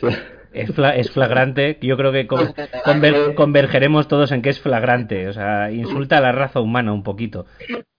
Hay que ser, ya no es que hay que ser torpe para que se te escape la granada, hay que ser torpe para intentar desenterrarla de, la nieve. Sí, sí, sí, por no hablar de, seguro que os habéis dado cuenta de cómo luego, por hermanamiento, el helicóptero explota es como si tú explotas, pues exploto yo también. Claro, es lo que tiene la tecnología noruega. Son muy empáticos. Totalmente. Eh, no, pero, pero bien, pero eh, en general eh, parece un, buen inicio de, de, película. Me quedo y entra dentro de este tramo. Me pareció muy curioso al visionar la, la película anterior, la de los años 50, la cosa de Think from Another World, Em, las cintas de vídeo que recuperan ellos, cuando las están visionando, en realidad lo que aparecen son escenas de la película antigua. Entonces es, interesante, a pesar de que la película antigua se basaba en una base, americana, cómo toman esos, esos datos de la, de la, película anterior para incorporarlos en la nueva, haciendo ver que en realidad pues, son la gente noruega. Y, bueno, en, este, ya en esta presentación de la película, yo creo que ya aparecen varios, motivos, varias escenas eh, recurrentes que me parecen fantásticos. Me encantan los fundidos en negro, me encantan. Y recientemente, bueno, la, he estado revisionando. Eh, además, una de las veces estaba junto a mi hermano y, y estábamos diciendo, estábamos comentando, fíjate lo genial de estas películas donde ocurre algo y no hace falta explicarlo. Aparece un monstruo y todo el mundo nos dice, ¡oh, un monstruo! ¡Qué sorpresa! No, porque tú ya estás sorprendido por ver aparecer un monstruo. Alguien dispara a alguien y la gente nos dice, ¡oh, le han disparado! Y en la pierna, por si no te habías dado cuenta, ¿no? El espectador. Entonces, a mí lo que me encanta de, John Carpenter, además en, esta película en concreto, y otras películas del, del género de la época, y más antiguas, sobre todo, más modernas, ¿no? Es que no tratan al espectador como un imbécil redomado. Es decir, si algo pasa y tú lo ves, no hace falta que el actor lo grite extasiado contándotelo, porque tú ya lo estás viendo.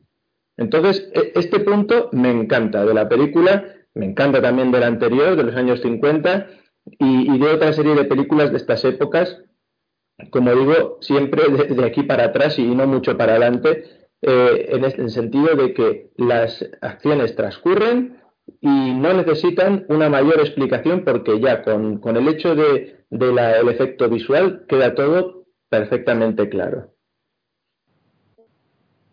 Sí, sí, de hecho, eh, bueno, yo a mí también me gusta mucho la banda sonora, me parece, como tú dices, muy discreta, pero muy concreta y muy práctica para la película. Mm, no se excede, no tiene eh, ningún recoveco, ninguna laraca, va a lo que va, es muy simple y, cumple muy bien.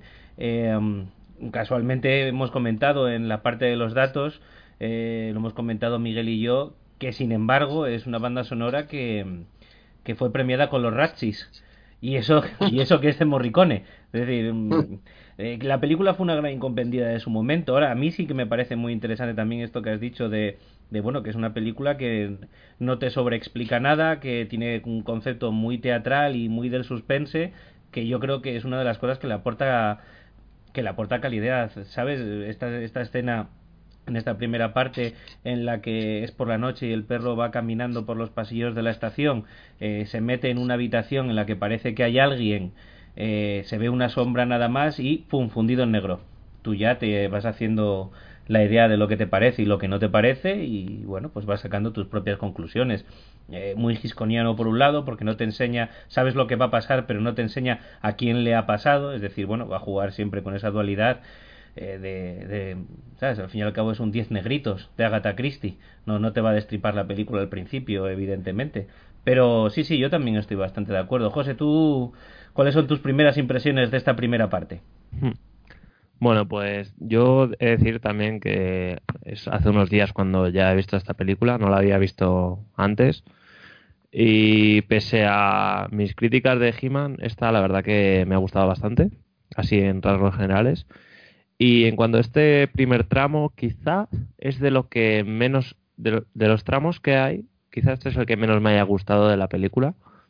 Porque, bueno, como habéis dicho, eh, a veces no, explican sin, directamente lo que está pasando, sino que son los propios actores, mediante las escenas, eh, los que explican lo que pasa ¿no? en, esa situación.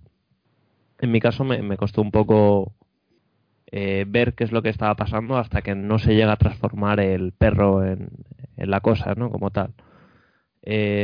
por lo tanto, todo ese tramo, hasta que ocurre eso, no sabía qué estaba pasando, ni siquiera llegaba a entender cuál iba a ser el tono de la película.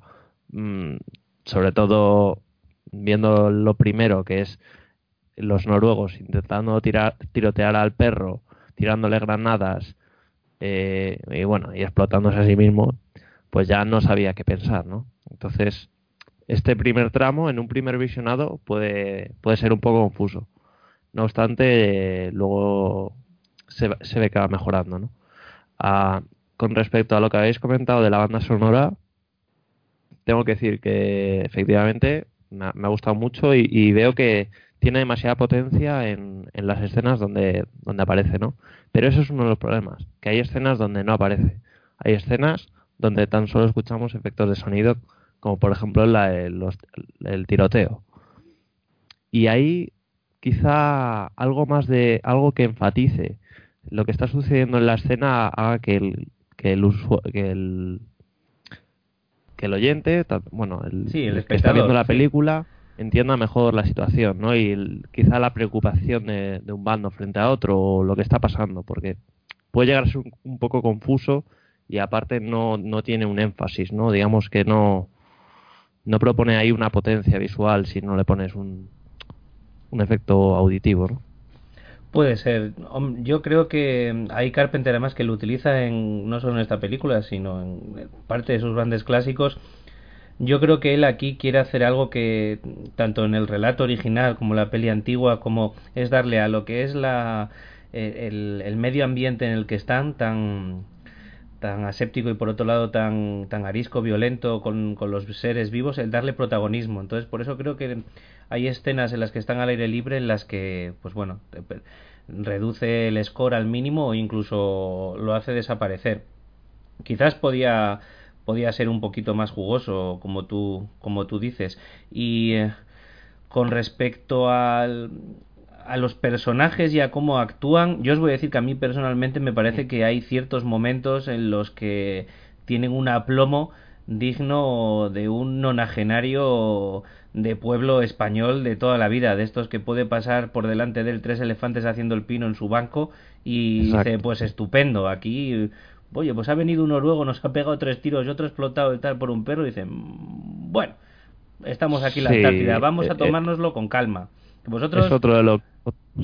es otra de las cosas también que quería comentar, un poco el, la actuación de algunos de los personajes. Sobre todo, más que esa parte, sino la parte en la que encuentran todos los cadáveres, que prácticamente no expresan ningún tipo de emoción ante ello, ¿no? Se sorprende un poco uno de los personajes pero nada más. Bueno, cabría, decir que son fríos como, como la zona en la que viven. Tencron, ¿tú cómo lo ves? Yo, yo igualmente, eh, en este sentido, a mí, a mí precisamente me gusta este punto o, contra, o contrapunto en el que los personajes eh, se muestran, sí, fríos, quizás demasiado a veces, es verdad, lo reconozco, pero me parece que al mismo tiempo aporta ese, ese efecto que, estaba comentando antes, de que no es necesario que a cada momento que ocurra algo, porque también los seres humanos hay muchos y de muchos tipos, entonces no, no siempre eh, cuando uno se encuentra un cadáver alienígena tiene que ponerse a gritar como si llevara pues un cohete en el culo, ¿no? Eh, pueden yo, yo precisamente, además yo que me considero confeso eh, total agnóstico de la vida alienígena, si me encontrara un alienígena me quedaría pues de piedra así y diría pues vaya, pues he estado toda mi vida equivocado pero no me pondría a gritar como una loca ¿no? en, un carnaval. Entonces, en ese sentido, eh, me gusta este punto.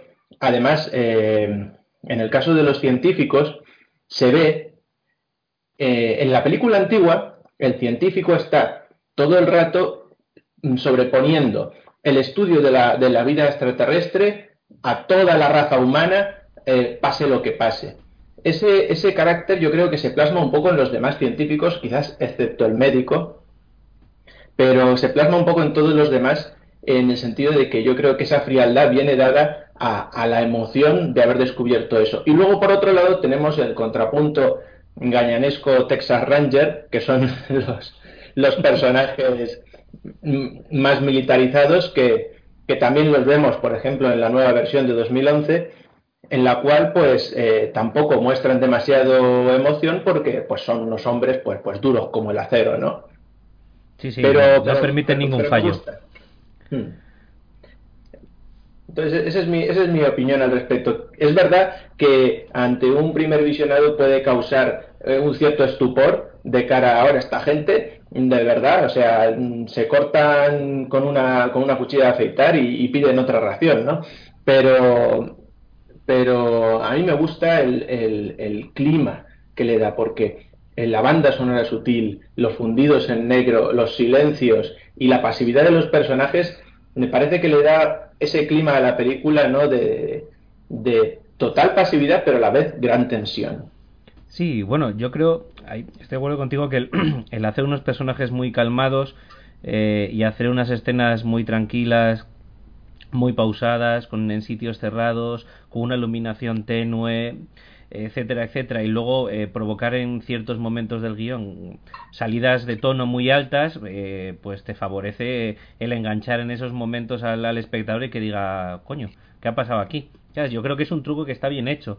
Ahora, evidentemente, son lenguajes cinematográficos pues que no eran lo mismo en los 80 eh, que ahora ni serán dentro de 20 años. De hecho, de hecho, esta película, en su momento, los trailers que se publicitaron en televisión, eh, en otros en otros vídeos de alquiler, etcétera, etcétera, en Estados Unidos tuvieron muchos problemas para ser distribuidos porque ya sabéis todas estas sociedades de amas de casa cristianas americanas y demás eh, protestaron porque decían que eso que eso no era vislumbrable en una televisión ni en ningún lado que, que, que, los niños tenían pesadillas que era una película del demonio con un ritmo que no que no que no hombre que eso no se podía retransmitir evidentemente es un lenguaje que ahora mismo estamos acostumbrados a verlo pero hasta si, si los chicles siguieran dando cromos o pegatinas saldrían hasta los chicles y pegatinas ¿entendéis lo que os quiero decir?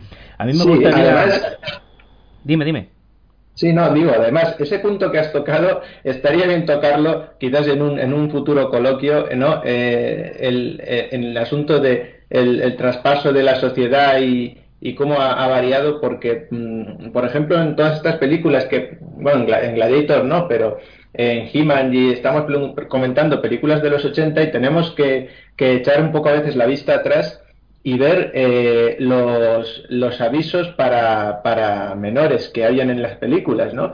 En el sentido de que en estas películas antiguas o cuando éramos los que tenemos un poco más de años pequeños, eh, veíamos que cuando ponía para menores de 13 años era porque contenía alguna escena violenta.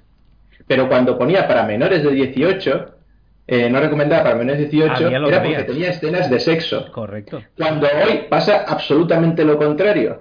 Cuando pone no recomendada para menores de 13 es porque tiene escenas de sexo, pero cuando pone no recomendada para menores de 18 es porque tiene eh, muchas escenas de gran violencia. Hace el amor y no la guerra.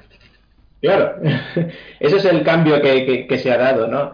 Entonces es normal lo que tú estás comentando. Puede ser. Bueno, eh, me gustaría también, no sé si os disteis cuenta que en, lo que es en la estación eh, antártica esta, eh, bueno, es un decálogo de, lo más granado de los 80. Tienen una máquina de asteroides, una máquina de tacos, el cocinero va en patines es, es como es, un vamos es un es un museo es un museo un museo de la de la época y eh, también tenemos ese guiño a la ciencia ficción de, de, esos años y de ahí en adelante no como tenemos un ordenador que habla y con el que el personaje principal McGrady se enfada y, acaba castigándolo.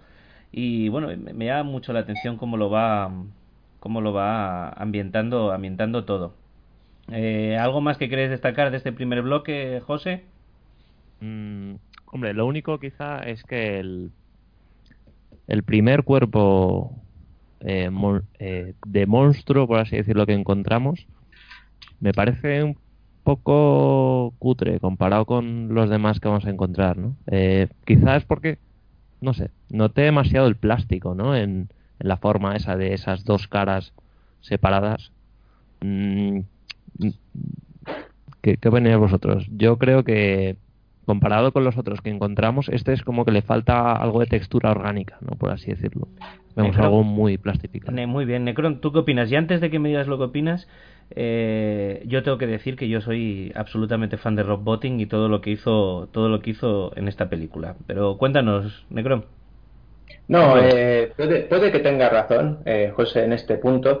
Eh, pero coincido contigo en que soy fan de esto. Y además, más que no solo fan de, de, este especialista en, efectos especiales y en, maquillaje, sino más que, más, que eso, soy fan de, de estos efectos o de, estas eh, maquetas artesanales eh, en contrapunto con las digitales o las hechas hoy en día.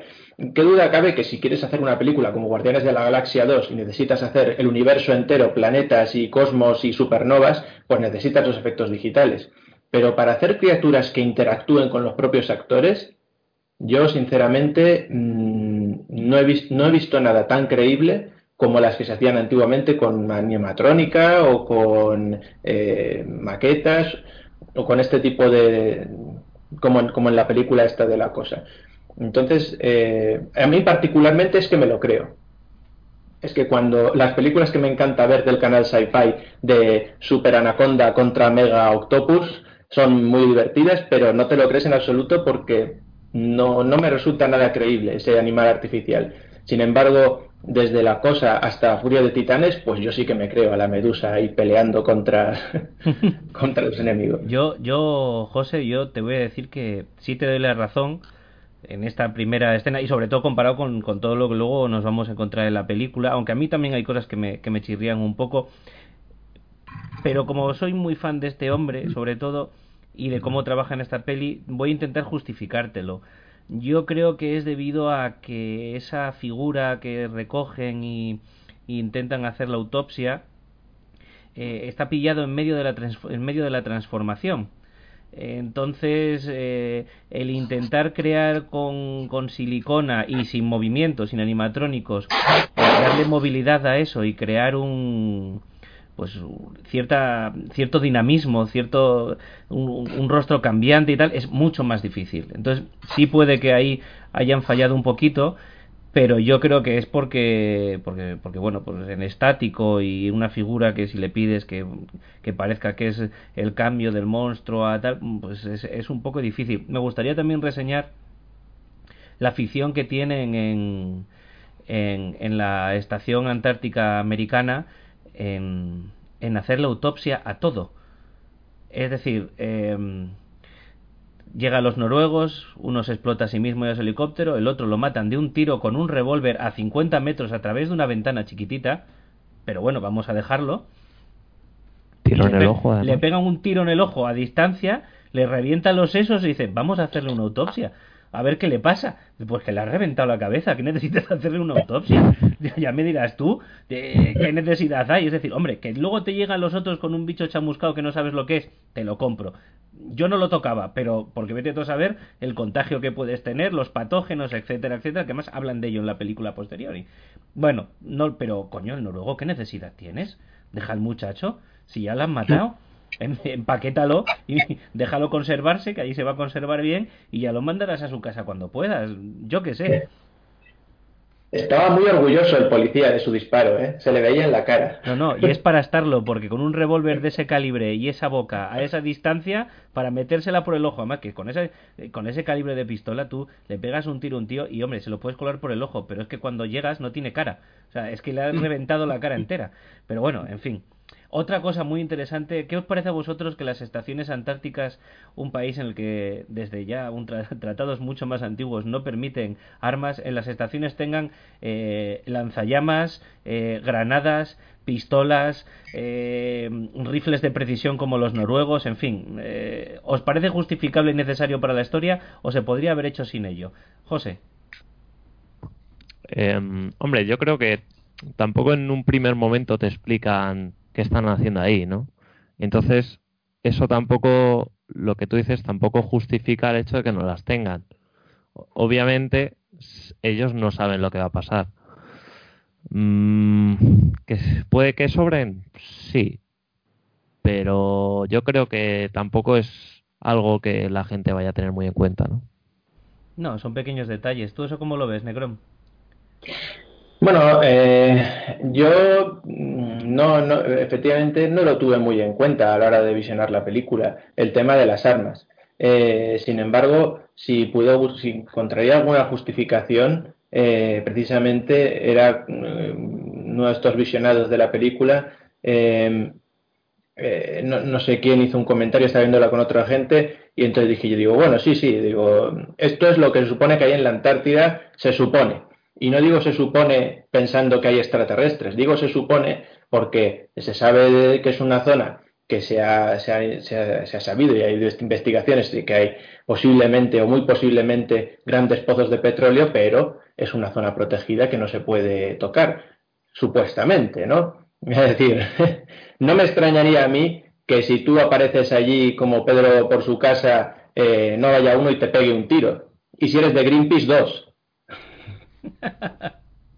Sí, no me extrañaría a mí tampoco, pero bueno, a mí sí, a mí sí me ha chocado un poco al principio, porque bueno, pues, a me chocó un poquito. Me parece un ambiente ya suficientemente árido de por sí como para ponerle más violencia, aunque bueno, luego juega muy bien con el tema mm, armas, eh, lanzallamas, etcétera. Tenéis que entender que a mí ya que tengan cajas de dinamita me resulta un poco ya demasiado para el body, pero ya es gusto mío. Y no es que a mí me disguste que aparezcan las armas en las películas, y de, hecho bien utilizadas me parece un elemento más para contar una historia. Pero bueno, me pareció, Sí. un, me pareció un poquito heavy. Si no Hablaste- más... Dime. Sí, hablando de armas y de esta parte de la película, creo que es destacable, eh, quien haya visto la película antigua, la- el contrapunto cutre del noruego que explota el helicóptero en la película antigua es cuando desentierran el platillo volante. Que uno dice, ah, eh, pues hay un platillo volante bajo el hielo.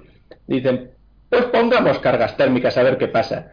Y lo que pasa es que volatilizan el platillo volante, nunca mejor dicho, y, Sí, sí. y- y- y arde. Y entonces están ahí, bueno, la has cagado, has- has hecho arder el platillo.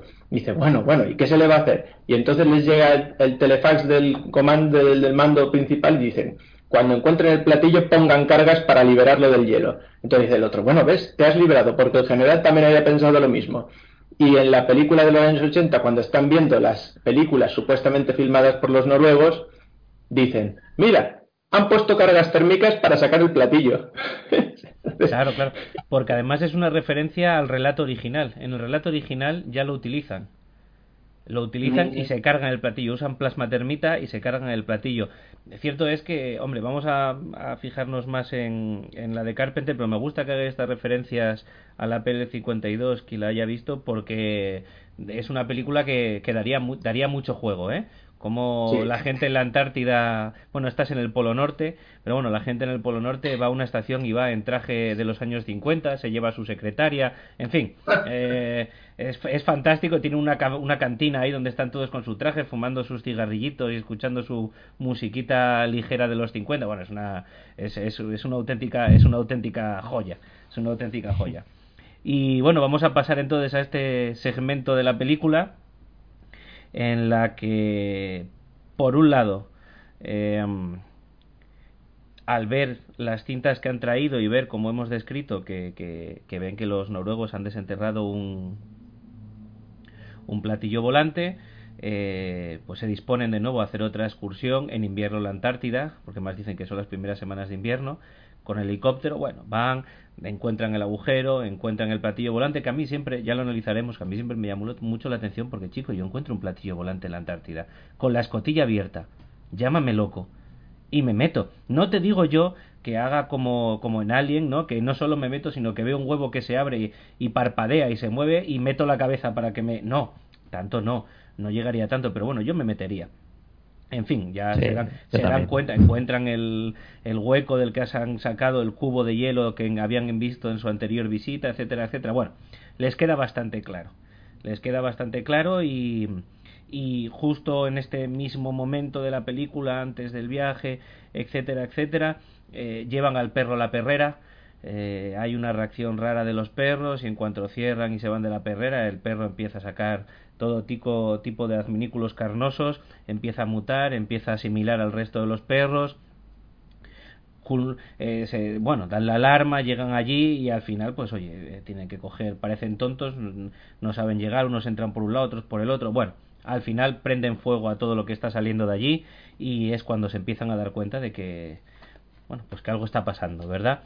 Tienen una pequeña reunión entre todos en la que pues hacen pequeñas disquisiciones sobre qué es lo que ha podido pasar, uniendo los distintos datos desde el principio, es decir, los noruegos persiguiendo al perro, la estación, el otro suicidado, el bicho que han traído que no saben lo que es, eh, en fin, han, suman dos más dos, porque tampoco es muy difícil llegar a una conclusión, y, y bueno, se plantean qué, qué hacer ahora. En ese mismo momento también eh, el Blair, el médico, aparece haciendo un cálculo de primero con el ordenador del funcionamiento de las células, que me parece muy interesante del, del alienígena, y luego un cálculo de cuánto tiempo tardaría el alienígena una vez eh, infectada la estación en trasladarse en toda la Tierra, que es un cálculo que a mí me parece impresionante. 27 horas.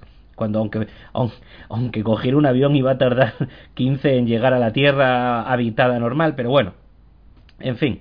Entonces, bueno, de ahí además va a venir que, este médico se vuelva un poco loco, intente intente sabotear todos los medios de escapar de la, de la, de la estación porque evidentemente se da cuenta que el peligro está en que primero no, no puede o no sabe dirimir quién está infectado y quién no y segundo que evidentemente el objetivo mayor de ese, de ese bicho, de ese alien es abandonar, abandonar la estación y llegar al, al resto de, de la Tierra que está, que está más poblado a raíz de todo esto, o mientras todo esto sucede, ese primer bicho del que hemos hablado en la autopsia y que, bueno, pues que no nos parece que, sea el más dinámico ni el mejor que hizo Rob Botting, eh, es almacenado en, en, una pequeña estancia y eh, mientras uno de los dos personas, de las dos personas que, que lo llevan allí se queda para organizar la estancia, el otro va a buscar no sé qué adminículo y cuando vuelve pues el bicho al no estar del todo quemado resulta y pese que le han abierto y le han sacado todas sus entrañas que es algo bueno en fin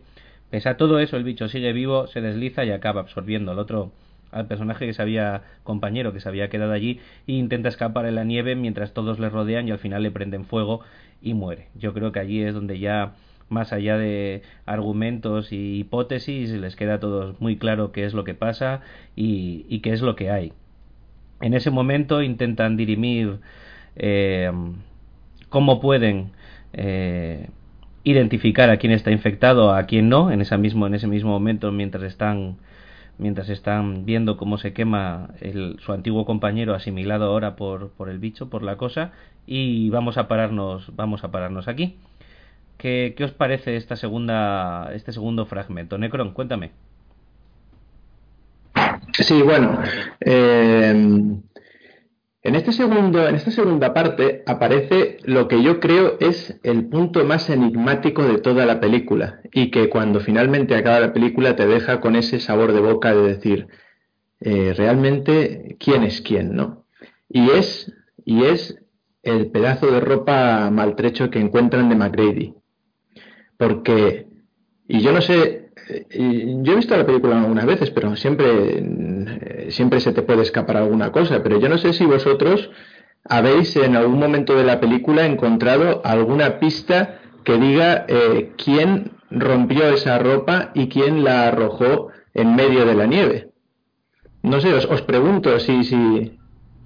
No, no, eh, de hecho yo lo que he leído que Carpenter eh, en su momento dijo es que él no quería jugar con esa dualidad y, y que, que, quería que eso se mantuviera hasta el final y, y a posteriori de la película. Es decir, no lo deja esclarecido y no vamos a adelantar el final, pero está claro que busca todo ese, todo ese tiempo ese juego y de hecho con McGrady lo, lo hace en algún momento más de la película y, y no pasa nada lo repite varias veces y no lo hace solo con él y de hecho el final de la película pues yo creo que queda bastante claro y hablaremos de él que no no, no está en proceso. Yo creo que es un juego más, que es un juego más casi típico de novela o de obra de teatro de misterio. No sé lo que le parecerá a José. Pues no lo sé, pero un poco en base a lo que él ha comentado, puede ser que se deje caer en el momento en el que pasa el perro por debajo de la mesa. ¿Tiene que ver algo, algo ahí? Mm, no lo sé, yo no lo he visto, no lo recuerdo. Me la, he visto, la he visualizado tres veces para, para el podcast, pero pues, me, si, has pillado. si bien es verdad que eso es algo que he hecho un poco en falta, el saber cómo se transmite ¿no? este, este monstruo. Ahí hay un momento en el que sucede algo debajo de la mesa y, y, el, y el propio personaje pega un sobresalto como si el perro le hubiera mordido o hubiera hecho algo ahí, ¿no? Debajo de la mesa. Este es otro punto, eh, en, este punto de la película sirve para comentarlo, algo que ya eh, había comentado Jarvis eh, en relación con los agentes patógenos, el cómo la criatura infecta o podría infectar a las diferentes personas. De hecho, el propio cálculo que hace el médico con el ordenador, que a mí lo que me impresiona más que el cálculo es que un ordenador de esos de MS2, de mm, de que tienes que meter el disquete y luego reiniciar y luego el disquete y el otro, puede hacer ese cálculo tan soberano, ¿no? Bueno, eh, bien, pero quitando este, este efecto tecnológico ochentero, eh, lo, que, lo que quería decir es esto, ¿no? El, el, punto en el que, sin embargo, si lo comparamos con la película del 2011, eh, donde los, los, los alienígenas pueden estar en contacto pleno con los protagonistas y no ocurre nada. No, no, no, en esta película es que en el momento en que tienes un mínimo contacto, que te escupe un poco o que te toca o que pasa por tu lado, ya puedes haber sido infectado.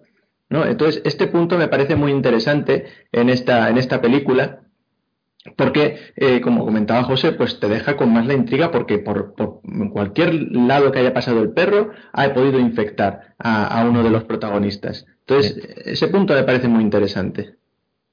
Sí, a ver, em, dentro de lo que es la mitología del, del, monstruo y de, esta ficción, el relato original y demás, mm, explica un poquito esto.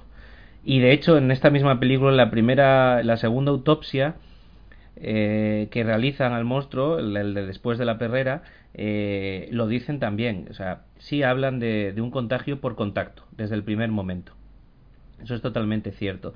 Mm, a partir de ahí cada uno y, más esta, esta versión juega con, con, un poco con el desconocimiento de hasta dónde están los límites de ese contagio, cuando no, cuando sí. Yo creo que juega con ellos. A mí siempre desde pequeño me llamó la atención de esta película más el... Eh, para mí siempre ha habido dos puntos uno que ya una vez más mayor he descubierto porque sí que se explica en, incluso en el texto original y otro que no es uno eh, una cosa es copiar el físico y otra cosa es copiar el intelecto la capacidad los recuerdos la memoria la inflexión de la voz etcétera etcétera etcétera que por lo visto el a la par que por contacto el animal o el ente eh, puede fagocitar eh, y reproducir un ser humano sea cual fuere su tamaño y características eh, de manera telepática, a la vez que hace esto, está copiando literalmente todo su cerebro. Esa es la razón por la que eh, pues parece que es capaz luego de sustituir a la otra persona sin que hasta el momento final que él decida sin que se note. Ahora a mí lo que siempre me chocó mucho es que fuera capaz de reproducir las ropas. Yo no sé cómo veis este punto, si a vosotros os parece que salta, salta un poquito, que hombre, que hay que suspender un poco la credulidad, ¿verdad? Pero o tienen todos muchas ropas iguales y van vestidos igual, o chico, mm, de hecho hay otras eh, otras películas eh, como la, la, de 2011 y el relato original el que sí que hablan de que no puede reproducir mm, eh, metales, con lo cual, hombre, y las chapitas de y los botones de la chaquetita vaquera con borreguito de los 80, ¿cómo los copias? Y no es fácil. A mí ahí ahí mi suspensión de la credulidad bajo un, bajo un poquito porque me, me cuesta un poquito, pero el conjunto en sí me parece bastante, bastante aceptable. Mm, me parece que juega bien con ese concepto. Y hombre, el trozo de calzoncillo cerdo en la basura de la cocina, pues por un lado me parece bien porque he, muchos de nosotros hemos convivido en pisos de estudiantes y yo he vivido cosas peores. Y, y, y, por otro lado, hombre, entiendo que si el tío es un cerdo y lo ha echado ahí con sus paluegos en el calzoncillo, le haya borrado su nombre para que no sepan quién ha sido el marrano. Pero, pero bueno, yo, yo lo dejo ahí. No sé si José te he satisfacido, satisfecho la duda de, de cómo copia el animal o no y si eso te lo hace más creíble o menos. Cuéntame. No, sí, el, el cómo copia ya, ya lo te, ya lo se entiende, ¿no? En la película se entiende. Lo único que, bueno, yo creo que es lo que tú has dicho un poco para defender a la película. También puedo decir que realmente no se ve una clara transformación de humanos en la cual una transformación completa. Entonces no se ve el proceso en el que la ropa se destruye, por así decirlo. Quizá él ha copiado el cerebro antes y el cerebro ha dicho, bueno, quítate la ropa y luego te la pones, ¿sabes? Por ejemplo. Puede ser, puede ser, no lo sé con respecto ya a estas manifestaciones de los de los monstruos en este en esta en este fragmento que que estamos hablando aunque yo creo que no hemos llegado al, culmen de, de lo que es eh, el monstruo el bicho en sí y las bueno los problemas que puedan tener y que evidentemente existe eh, cortapisas a la hora de filmar os cuadran os parecen más creíbles cómo lo veis Necrom bueno, yo lo veo bien, lo veo creíble, pero eh, utilizando un poco esto que estabais comentando antes de lo de la ropa, ¿no? De clonar la ropa. Claro, es que vamos a ver, eh, es una muy, muy, muy buena película, al menos lo es para mí.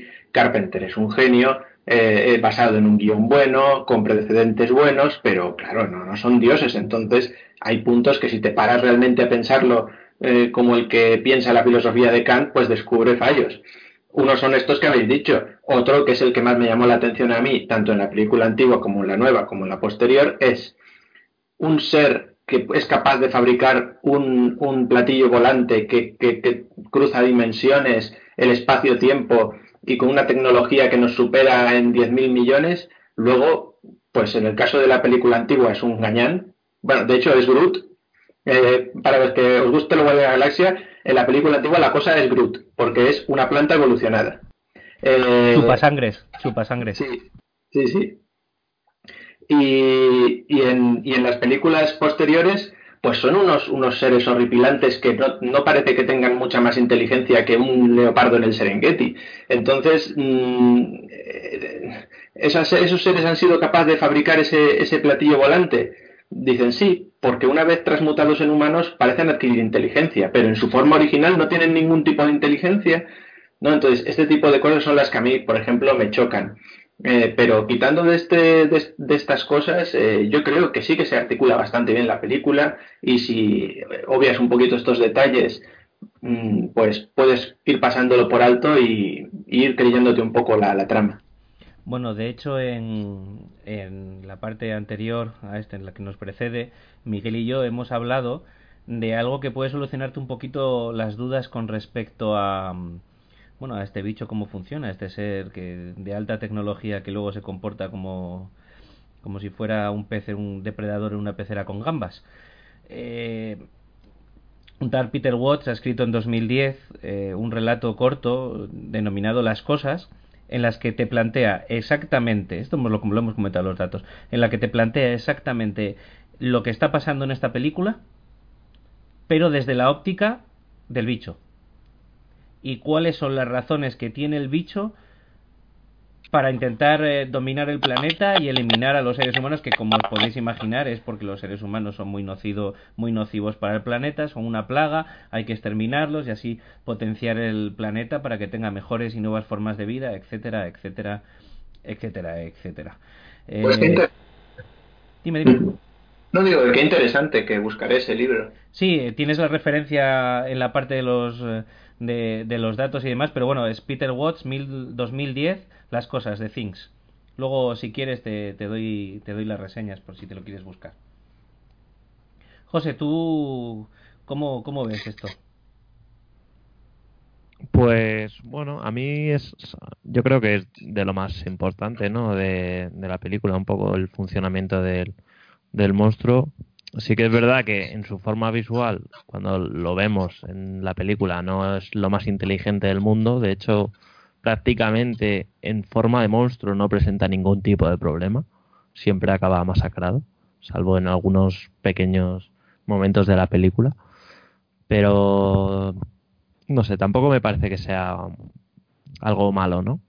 Digamos que es una transformación donde solemos verlo, es que casi siempre vemos una transformación, ¿no? Entonces, mm, no vería una forma de hacer esa transformación inteligente, por así decirlo, ¿no? Yo creo que puede ser que justo en ese estado esté en su forma débil, en pleno proceso, por así decirlo. Sí, puede que sea el momento más, más débil o más frágil del, del ente. Bueno, vamos a ver, a partir de aquí lo habíamos dejado en, en ese momento en el que están quemando al compañero al que había asimilado.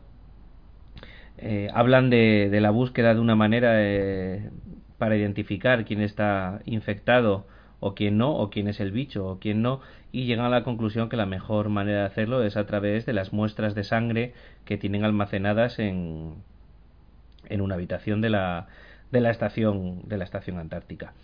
Eh, bueno, se dirigen a ella y bueno, pues qué casualidad que cuando llegan alguien se ha adelantado y las ha, las ha destruido.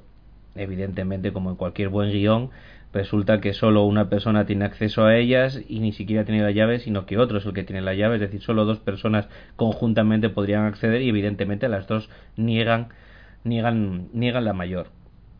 Ahí empieza a haber un, a crecer sospechas entre unos y otros. Bueno, tienen que salir de la estación para ver cómo está Blair, el, que, el médico al que habían, habían aislado. Eh, Blair les dice que, que, no, que ya está bien, que le, que le liberen. Evidentemente ellos se niegan.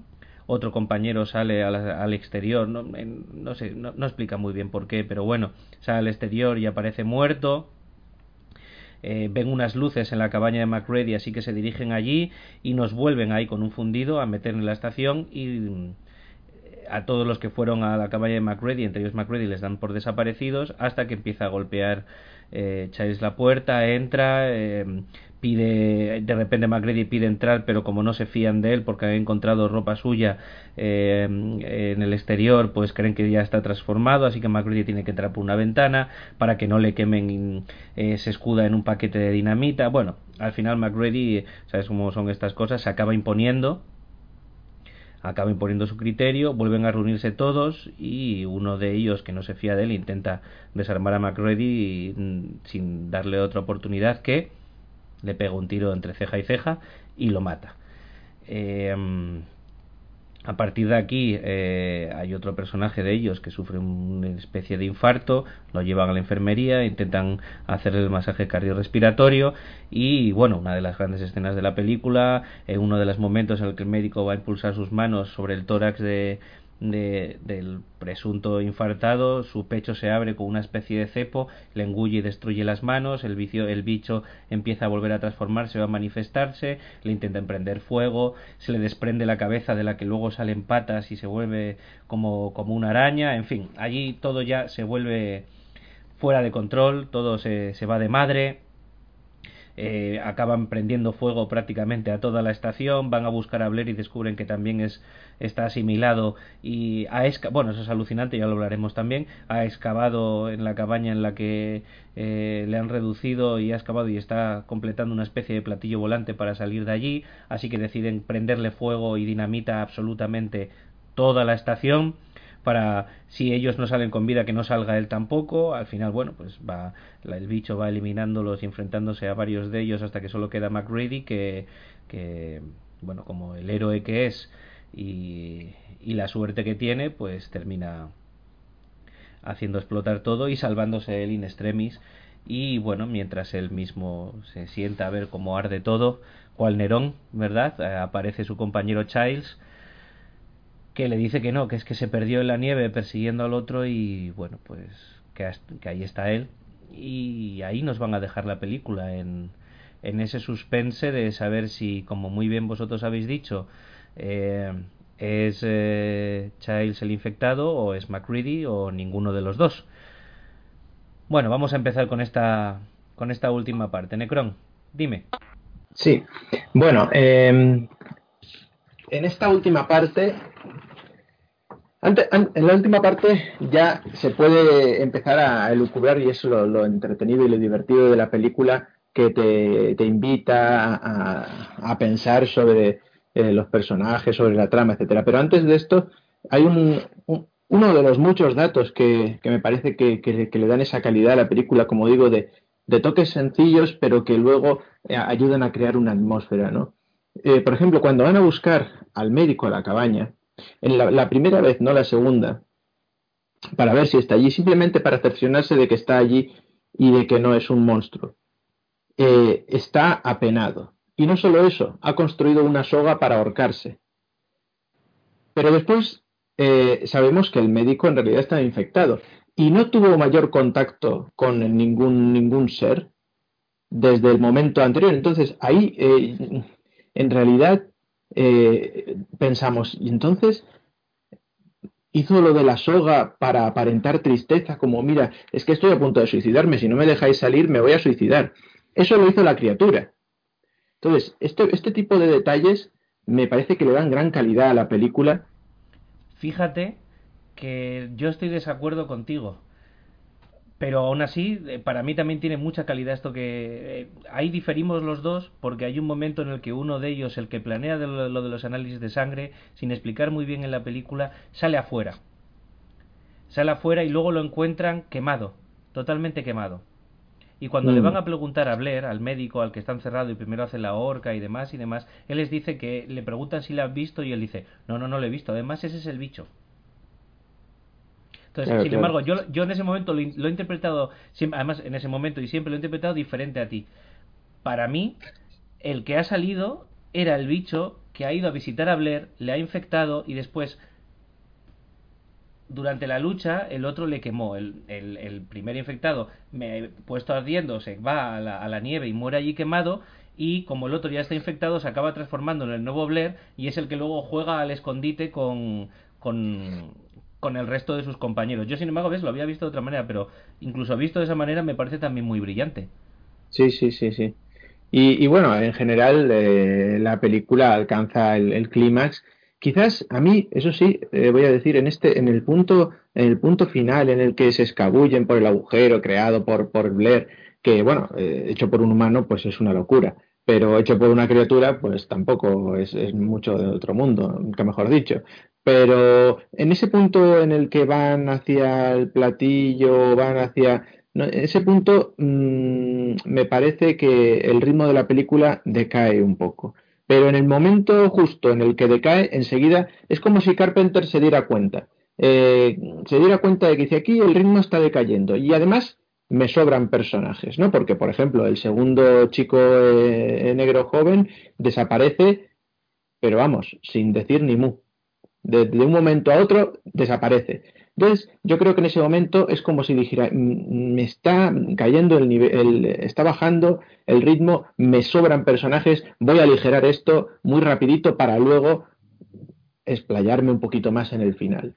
Y me parece otra genialidad de la película. Y entonces ya saltamos al final, que ahí ya pues voy a, y ya pues espero vuestros comentarios al respecto, pero voy a decir mi hipótesis. Eh, mi hipótesis, muy, muy, muy a mi pesar, porque me encanta el personaje de McGrady y me encanta Carl es que McGrady es la cosa. Y el otro no. ¿Y qué motivo tengo para, para pensar en esto? Bueno, pues McGrady es un alcohólico perdido que se pasa toda la película empinando el codo. Y en la última escena es el otro el que, el que empina la botella. Mientras que McGrady simplemente pues le lanza una sonrisa socarrona eh, tontuna eh, como diciendo mira no y, y, me planteo a lo mejor la cosa no puede beber no sé ese punto es el que me lleva a, el que me inclina a pensar esto eh, la primera vez que ves la película, si tienes que pensar que alguno es la cosa, es más Macready por más que nada por el comentario que dice, ¿y qué hacemos ahora? Esperar. Claro, porque la cosa puede esperar congelada, el otro no. Pero en, más, con más visionados de la película, el detalle de que Macready se pasa toda la película bebiendo y al final es el compañero el que bebe y no, él, lo que me, me llama un poco la atención. No sé qué opináis vosotros. A ver, José, cuéntanos. Mm, hombre, respecto a este final, no sabría qué decirte, porque sí que es verdad lo que estás comentando, pero quitando la parte de la bebida, mm, yo creo que el hecho de que haya explotado toda la instalación, el mismo, es algo que la cosa no haría, ¿no? Entonces, todo este proceso debería haber pasado fuera de cámara, obviamente, o sea, en una parte externa a la película y sería más de imaginación que, otra cosa, ¿no? Entonces, desde mi parecer, no, no he visto claro el final, no sé quién puede ser la cosa o si hay una cosa, ¿no? Entiendo que sí, entiendo que sí. Yo creo que justo lo que te pasa a ti, José, es lo que quería Carpenter. Yo, yo creo que a mí, porque me puede, me puede, también tengo mi, mi, entre comillas, paja mental con respecto a todo esto. Pero yo creo que lo que Carpenter pretendía es que nos fuéramos del cine o, nos apagáramos el reproductor que fuere eh, diciendo no tengo ni idea, no puedo asegurar ni que está infectado uno, ni que están infectados dos, ni que están infectados los tres. Sin embargo, hay aquí un guiño en esta parte que es un guiño a la novela original, al relato original, en la que, como, como hemos hablado, que mm, uno de ellos intenta tirar a desarmar a MacReady y MacReady le mata. Cuando sucede eso eh, en el relato original...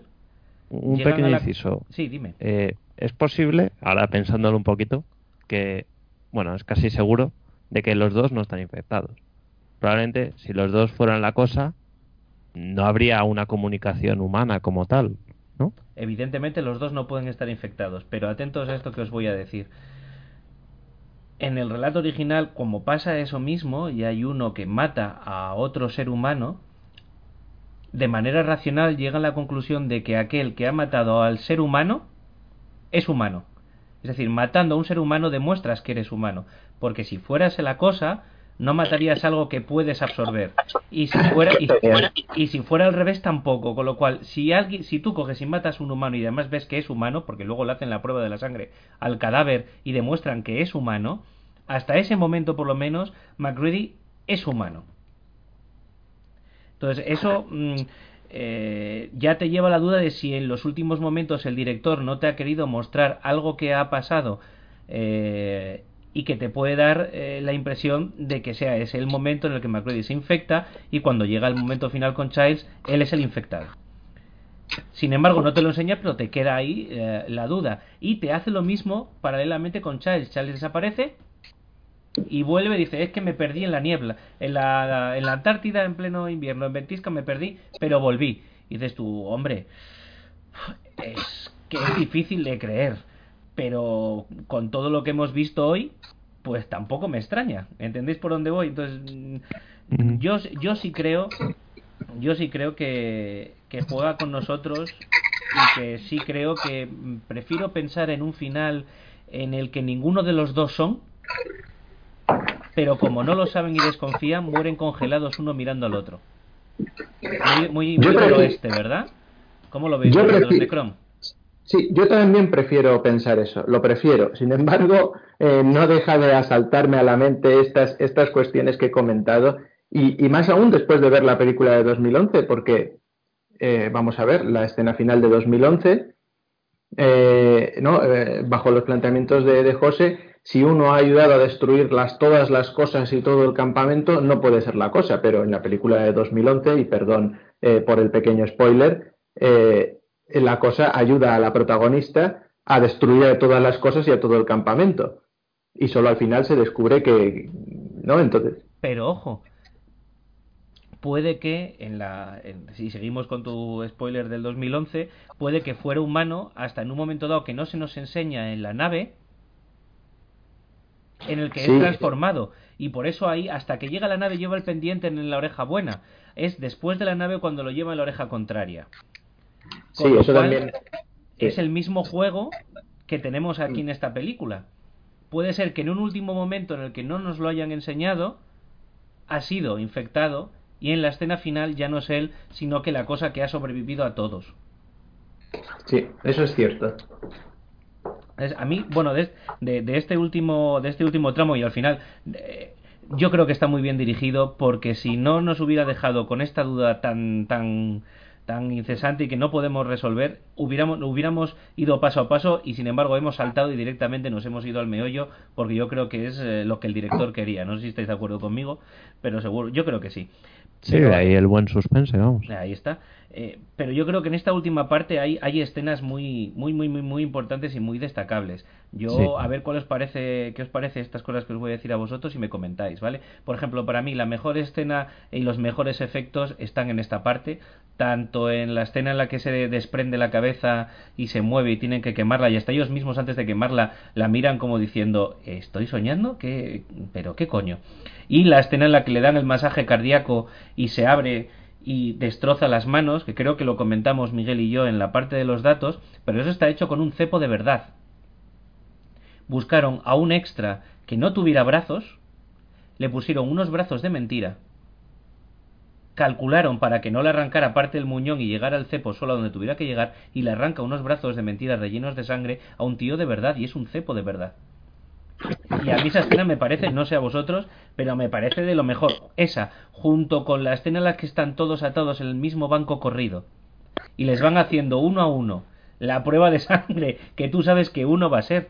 Porque tú sabes que uno va a ser. ¿Qué dices tú? Están atados ahí, no tienen posibilidad de salvación. O sea, en el momento que uno, como sea el del medio, están jodidos esa tensión que la aguantan durante mucho tiempo, sí es cierto que cuando ponen eh, el cable calentado en la sangre del que es la cosa y sale un bichito ahí eh, adorable, super cookie, haciendo bueno, se podía mejorar, pero esa tensión de luego se está transformando y los otros pidiéndole que soltadme por favor, levantando el banco, etcétera, etcétera, me parece canela fina, me parece estas dos escenas, una por tensión eh, de guion y bien dirigida y la otra por, por unos efectos especiales eh, brutales, me parecen de lo mejor, de lo mejor. ¿Qué opináis vosotros? Por orden, José. Pues sí, a mí sin duda esta es la escena que más me gusta de toda la película y es por, por varias cosas, eh, tanto por la situación ¿no? en la que se encuentran los personajes, la vuelta de MacReady enfadado y con ese lanzallamas en mano, ¿no? que es bastante intimidante, y, y, esa tensión ¿no? Del, del, momento en el que va a tocar la aguja ¿no? con la sangre, y, e incluso que tú lo has comentado que, se podía mejorar un poco el momento en el que hay contacto ¿no? con la sangre infectada. A mí eh, ese probablemente fue el mayor susto que me llevé en, la película. Sí que es verdad que es un jumpscare bastante potente, que te puedes esperar o no, pero llega ahí y tiene bastante intensidad. Y luego el, el hecho de que también momentos antes de la, de la escena sí que todos los personajes eh, están un poco comprometidos, ¿no? Y incluso en tensión eh, por el hecho de que todos han podido tener contacto, ¿no? Con la cosa eh, y se muestra en varias escenas previas. Entonces, llegado al momento, no sabes quién va quién va a transformarse, ¿no? Y sí que me parece que está muy bien conseguido y, y es de mencionar. Yo coincido total y plenamente con vosotros en que esas dos escenas eh, son las mejores, eh, si no de toda la película, pues, pues sí, porque lo de lo de la, el, intento de reanimación con todo esto de C, porque además no sabía y según lo estabas eh, comentando me parecía absolutamente genial y, y apoya lo que había dicho yo antes de que yo fíjate, sin saber todos estos detalles, decía, es que esta escena me la creo. Si lo hubieran hecho de manera eh, mm, con digital, pues no me lo hubiera creído tanto. Y es que, claro, si es con, todos estos elementos reales, es normal que influya, que te lo creas un poquito más. Y, me parece genial, la escena me parece genial. No tiene ni un defecto. Y la otra del banco, lo mismo también. Por todo lo que habéis comentado, más una cosa más. Eh, me hace mucha gracia y me gusta que todos los personajes, incluso aquellos que no están infectados y que saben que no están infectados, cuando comprueban que su sangre no reacciona, suspiran y dicen, de alivio, dicen, oh, qué alivio. O sea, que ni ellos mismos se fíen de sí mismos. Sí, es, buenísimo. genial. Sí, es algo que apoya a la escena en sí y a meterte, meterte en el concepto, ¿no? Yo creo porque bueno, pues tú puedes estar muy seguro de que no estás infectado, siempre vas a tener una pequeña duda, porque como no sabes cómo funciona la mente del, del, del bicho, pues bueno, pues no puedes estar al 100%, pero tampoco tienes por qué tener la total y absoluta confianza de que esa prueba que están haciendo es la que funciona. ¿Y si sale mal y dice que tú estás infectado y en realidad no lo estás? Y te queman vivo o te, o te pegan tres tiros. Eh, yo creo que está muy bien hecha y que juega muy bien con una tensión muy larga que la alarga muchísimo en el tiempo y que incluso cuando ya aparece un, un, infectado en esa escena y acaban con él y no mueren los otros que están en el banco, queda todavía el capitán, el mejor tirador de... Y vete a saber si es capitán o no, pero desde luego es el mejor tirador de la Antártida, ¿eh? queda ahí amarrado el hombre porque como era el que tenía las llaves de donde estaba la sangre al principio, pues bueno, era un máximo sospechoso y aún así te siguen manteniendo la intriga porque dices, es que también puede estar infectado. Y, otro, tienes otros tres minutos de tensión muy bien dirigidos, con tres o cuatro solo cambios de plano, con una música incidental mínima y con una eh, actuación de, del coro de actores que a mí me parece estupendo porque tienen los dos la misma cara que podíamos tener, eh, pues qué te digo yo, pues Marcos, tú y yo los de nuestra generación cuando íbamos andando en el autobús para hacer la selectividad, o sea, yo creo que era la misma cara, o sea, pánico. Y a mí me parece excelentemente filmado y estoy, estoy de acuerdo con vosotros. Sobre estas escenas me gustaría haceros otros algunos planteamientos más que a mí me dejan un poquito bueno, pues así así. Mi suspensión de la credulidad se tambalea aunque no se pierde, ¿vale? Me ha llamado mucho la atención porque me parece muy lógico que cuando, cuando Blair descubren que es, el, que es el bicho y que está excavando y haciendo un, un platillo volante, pues el tamaño del platillo volante es mini. Y lo entiendo, porque dado las, las capacidades del, del, animal, pues es que podría viajar en una pequeña probeta. No tendría mayor problema para viajar por el cosmos. Y eso, pues me hace sospechar que no necesita un platillo enorme de las dimensiones mm, en las que tiene ni en el relato original, ni en la peli del 52, ni en ninguna otra manifestación me deja ahí un poquito... En fin, eh, digo, algo no me cuadra, aunque me parece más lógico que sea pequeño. Y me gustaría también que hicierais vosotros, me diréis vosotros vuestra opinión sobre ese concepto que he comentado de aquel ser humano que mata a un humano eh, demuestra que es ser humano, tanto desde el punto de vista para la película, es decir, si a vosotros os cuela, os parece un buen argumento, como desde el punto de vista de la reflexión filosófica de decir, esto es un mensaje que nos están dando, que solo el ser humano sería capaz de matarse a sí mismo, o, o ha salido así porque sí y le estoy dando yo más vueltas de las que debería porque Carpenter no es tan profundo. Necron. Sí, bueno, em, yo, yo en, ese, en, este segundo, yendo en el contrario de las dos cuestiones, eh, sobre la segunda estoy de acuerdo contigo y me parece una idea genial del, del relato original y del planteamiento original sobre eh, un estudio sobre la maldad del ser inherente del ser humano. Me parece mm, estupendo y genial y, estoy de acuerdo contigo y puede que sea quizás algo rebuscado, pero, pero me gusta la idea y, estoy completamente de acuerdo. Sobre la primera, de lo del platillo, esto sin embargo a mí me parece curioso y, tiene que ver también con lo segundo de la maldad del ser humano y es que eh, en, las dos películas posteriores, el 80 y el 2011, eh, eh, no hay una idea clara de quién ataca primero, pero es bastante queda, queda bastante obvio, bastante claro que realmente es la cosa la que ataca primero o la que la que interactúa primero. Sin embargo, en la película antigua, en absoluto, la pobre se despierta del hielo y, recibe tres tiros a bocajarro sin preguntar cómo estás ni, ni, ni, ni buenos días, cariño. ni, buenos, ni, buenos, días y luego encima le intentas reproducir unas pequeñas coles que palpitan, que también las prenden fuego a los bebés, como si no fuera... Es, es peculiar, sí, sí, no hay nada de piedad. Entonces, esto, más lo del platillo pequeño, más lo del platillo grande, me lleva a pensar... Eh, claro, eh, en las películas eh, posteriores...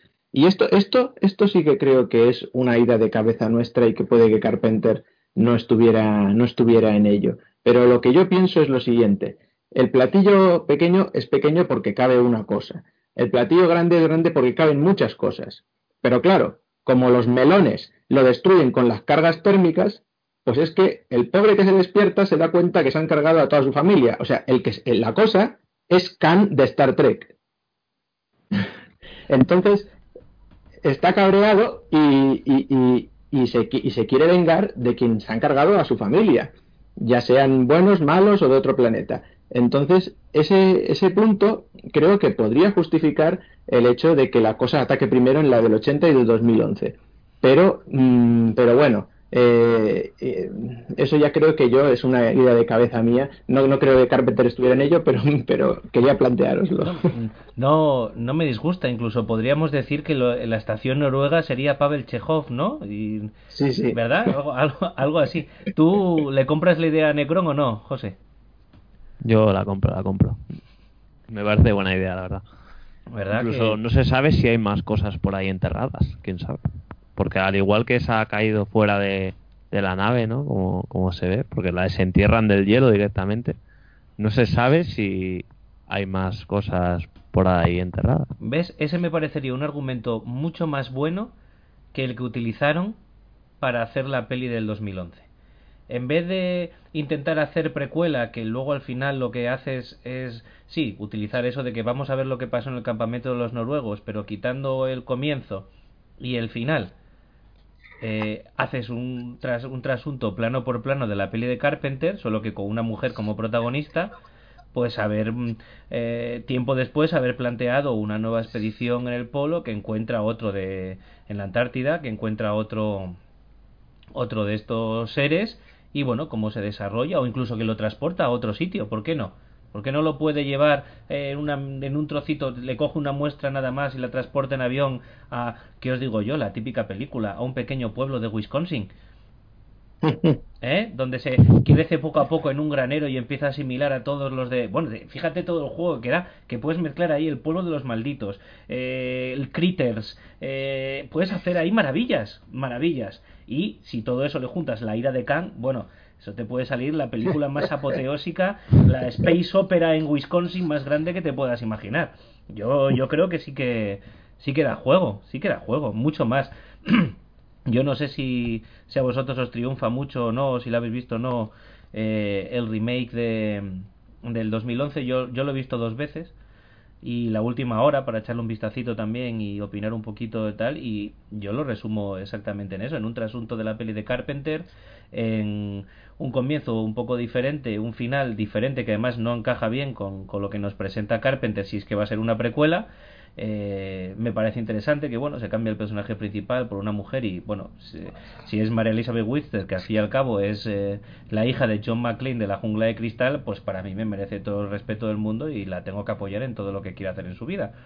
Pero ni me dice nada ni me dijo nada y tan de acuerdo estoy con Necron y lo que dice de los efectos especiales que cuando ves esta que aunque tiene algo de animatrónico porque quisieron quisieron jugar un poquito con esto tiene mucho CGI.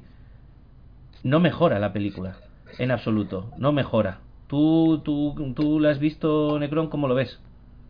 Sí, bueno, yo tengo que decir que, mm, eh, pese a que al principio, pero un poco por lo de siempre, ¿no? Porque tienes quizás unas grandes expectativas, puede decepcionar un poco.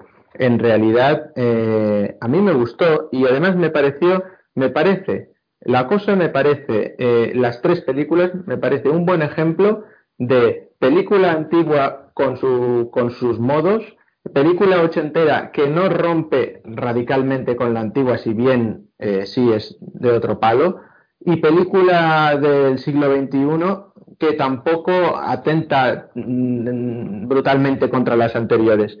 Entonces me parece, eh, luego mm, mm, revisionándola y pensando sobre ello, la verdad es que no me disgusta no me parece una película genial, pero no me disgusta, me parece que, que te deja un poco, que crea un poquito de, sosiego en cuanto a esa idea de la precuela. Me gusta el hecho de que utilizaran incluso actores nórdicos para los papeles de, la, de la gente nórdica del campamento nórdico. Me gustan esos pequeños detalles, que hablaran en noruego con subtítulos. Entonces, todos esos, esos puntos me parece que le han dado calidad a esa supuesta precuela y, luego, pues también incluso las actuaciones, ¿no? Que has mencionado eh, tú, eh, María Elizabeth, pues fantástica, ¿no? Más que McLean, a mí me encantó en Cloverfield 10. Pero eh, lo que, pero claro, no es una película genial, no lo es. Los efectos, lo que has comentado, otros, otra serie de aspectos, incluso el propio final deja un poco, el propio final, no el final final, con el quitanieves, no, y el pendiente que hemos hablado, no, el final anterior, que es pues jungla de cristal, que le falta, cuando le echa la granada a la boca, le falta decir, calle, hijo de puta. O sea, no, no, es, no, no, esto no. Eh, pero quitando de todo eso, mm, no me disgusta la, la de 2011. No te disgusta. Bueno, yo entonces creo que le pones mejor nota que yo. Eh, antes de finiquitar y dar nuestra opinión final de la película, José, yo creo que tú habías también, como nosotros comentamos en los datos, habías también conocido el videojuego basado en esta película, ¿verdad? Sí, estaba echando un, ojo y bueno, antes, antes un pequeño inciso antes de hablar del juego. Incide, incide todo lo que eh, quieras. que me ha quedado ahí un poco revisando el esquema que me había hecho. No te dejes el, el sonido del monstruo, el sonido de la cosa, me parece lo más horrible de, toda la película. O sea, ¿por qué suena como el desenvainado de una espada láser? Cada vez que le ves, suena como... o algo así. No sé. Mm, ¿A vosotros no os ha chocado? Y luego, otra cosa que me cabe recalcar, si a la vez que a este efecto especial, por así decirlo, lo he denunciado. Eh, también me parece que las explosiones que se, que se hacen son bastante buenas y se nota ahí el, toque de producción. Hombre, pues yo con respecto a estas dos cosas que me has dicho y para dejar que Necron también te conteste rápido, he de decir que, bueno, pues que la película es una película artesanal.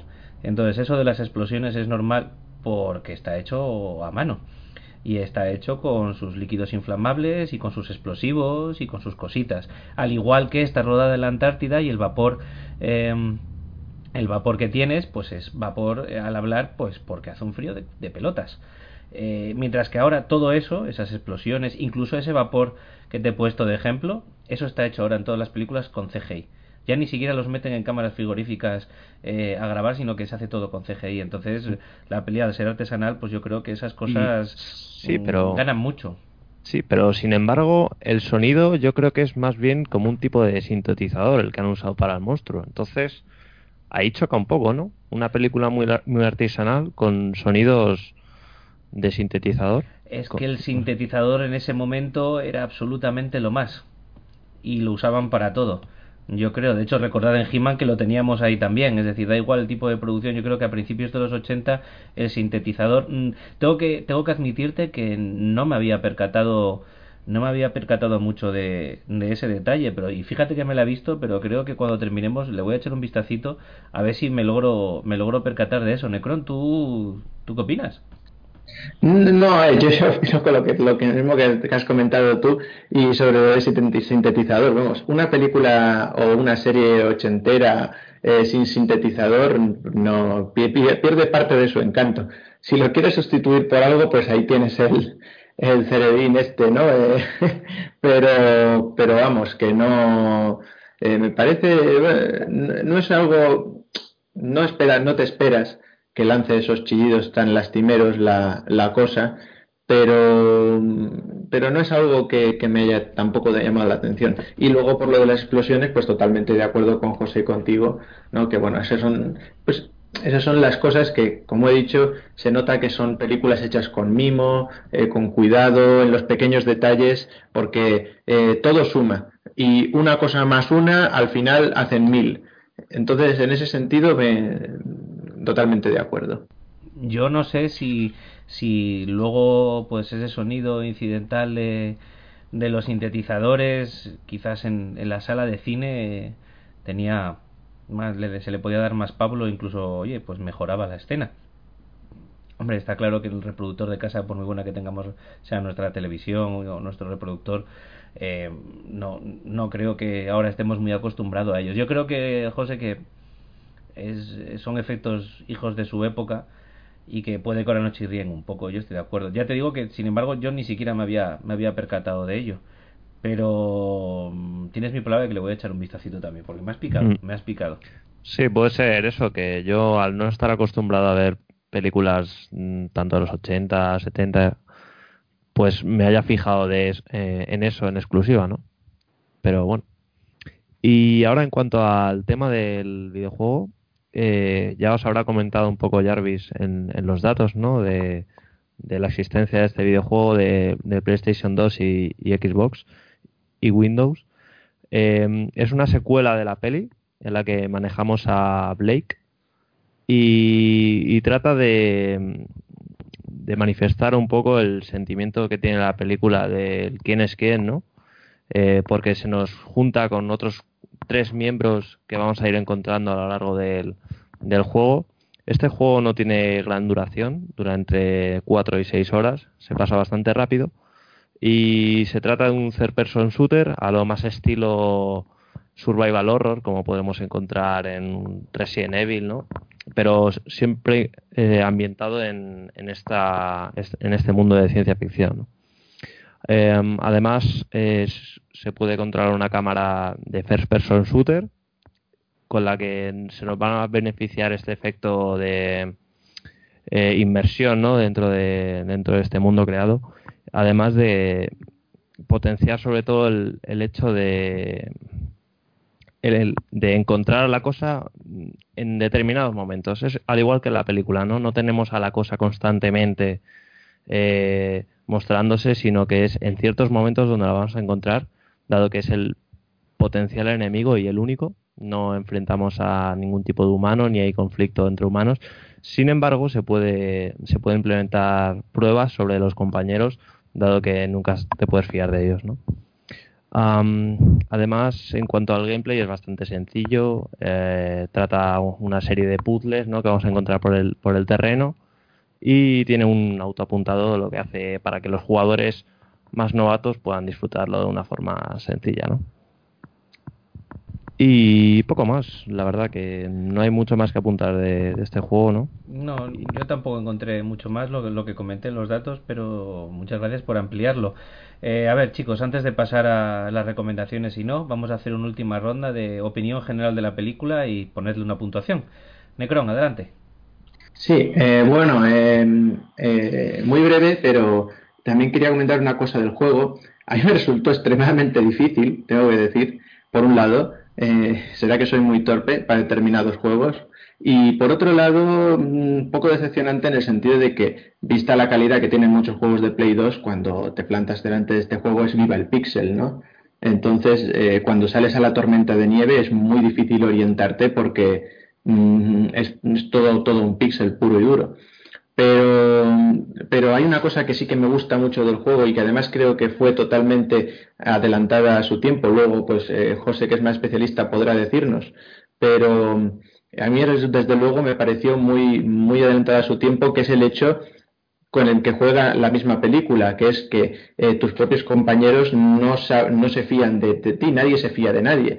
Entonces, por ejemplo, cosas con las que me gusta a mí hacer mucho en los juegos, que es hacer el, el, idiota y el imbécil, poniendo a permitiros a, cualquier pared o a cualquier ventana, o, o, chocarme con las cosas porque sí, o hacer, te dicen, no vayas a ese sitio, pues lo primero que voy a hacer es ir a ese sitio. Eh, entonces, cuando haces ese tipo de cosas en este juego, los compañeros empiezan a desconfiar de ti y el índice de desconfío empieza a aumentar y, ¿no? y hasta el punto de que se te pueden volver en contra tuya. Entonces, este punto me parece genial del juego y yo no sé si otro juego ya lo había tratado antes, pero a mí me pareció totalmente adelantado a su tiempo. ¿A ti no te dio un aire al Half-Life estéticamente? Sí, claro, sí. ¿Verdad? A mí, a mí también me pareció muy, muy cantoso un poquito. Pero toda esa parte de la que hablas de, de la suspicacia y demás, yo también lo había leído y me parece que es lo que más juego le puede dar, ¿no, José? Sí, de hecho es algo que lo que tú dices no se ve mucho o no te diría que no he llegado a verlo en juegos actuales. Quizás si ya te metes un poco más en temas de aventuras gráficas y tal, donde tienes personajes en los que puedes confiar y demás, no es algo que se haya implementado y menos en, en este tipo de, de juegos de este, de este género, ¿no? Y es algo que me parece bastante interesante, la verdad. Pero no, no, no se ha utilizado mucho. Pues si lo zanjamos ahí, te doy paso, Necron, cuéntanos. Sí, no, bueno, eh, yo simplemente eh, quiero volver sobre lo primero que he dicho de la película. Me parece que es una película que no trata al espectador como un imbécil no está diseñada para eh, eh, una, un, cani que no tenga ni idea de nada lo puede disfrutar tranquilamente, pero pero alguien al que le gusta que cuando ve una película le traten como una persona inteligente, le planteen dudas, le cuestionen, le inviten a cuestionarse otra serie de cosas, le dejen con ciertas intrigas, pero no intrigas gratuitas, sino intrigas reales basadas en pequeños detalles que se han ido sumando uno más uno durante toda la película. Entonces, todo esto, junto con lo que hemos dicho, efectos especiales, eh, técnicas cinematográficas fundidos en negro, etcétera, para mí hacen que sea una película genial y le doy un 9. Muy bien, José. Mm, vale, bueno, yo eh, le doy, le voy a poner la nota al principio, le doy un 7,5, ¿vale? Basándome principalmente y metiéndome un poco en, en la época ¿no? en la que se hizo, para los efectos especiales principalmente, y luego para el, lo único que me chirría un poco es la actuación de algunos personajes, eh, como por ejemplo el Dr. Blair, ¿no? Es un personaje que me gusta mucho al principio, pero luego me parece que tiene unos pasos que no entiendo, como es su cambio o su dado a la locura, ¿no? Que es totalmente incomprensible cómo, cómo, cómo puede reaccionar así. Pero bueno, sin embargo, la, idea principal de la película, ¿no? Es, como hemos hablado todo el rato, este, este quién es quién, la propagación de la cosa como tal, me parece una idea bastante inteligente y que probablemente no se haya, no se hubiera hecho mucho, ¿no? para la época y que ha dado pie a, muchas películas, no solo del género de terror, sino de suspense en general, que se están, que se están haciendo hoy en día, como por poner un ejemplo, la, la de los, los odiosos 8 de, de Tarantino, sí. De Tarantino mm, utiliza un, un aspecto muy, muy similar, ¿no?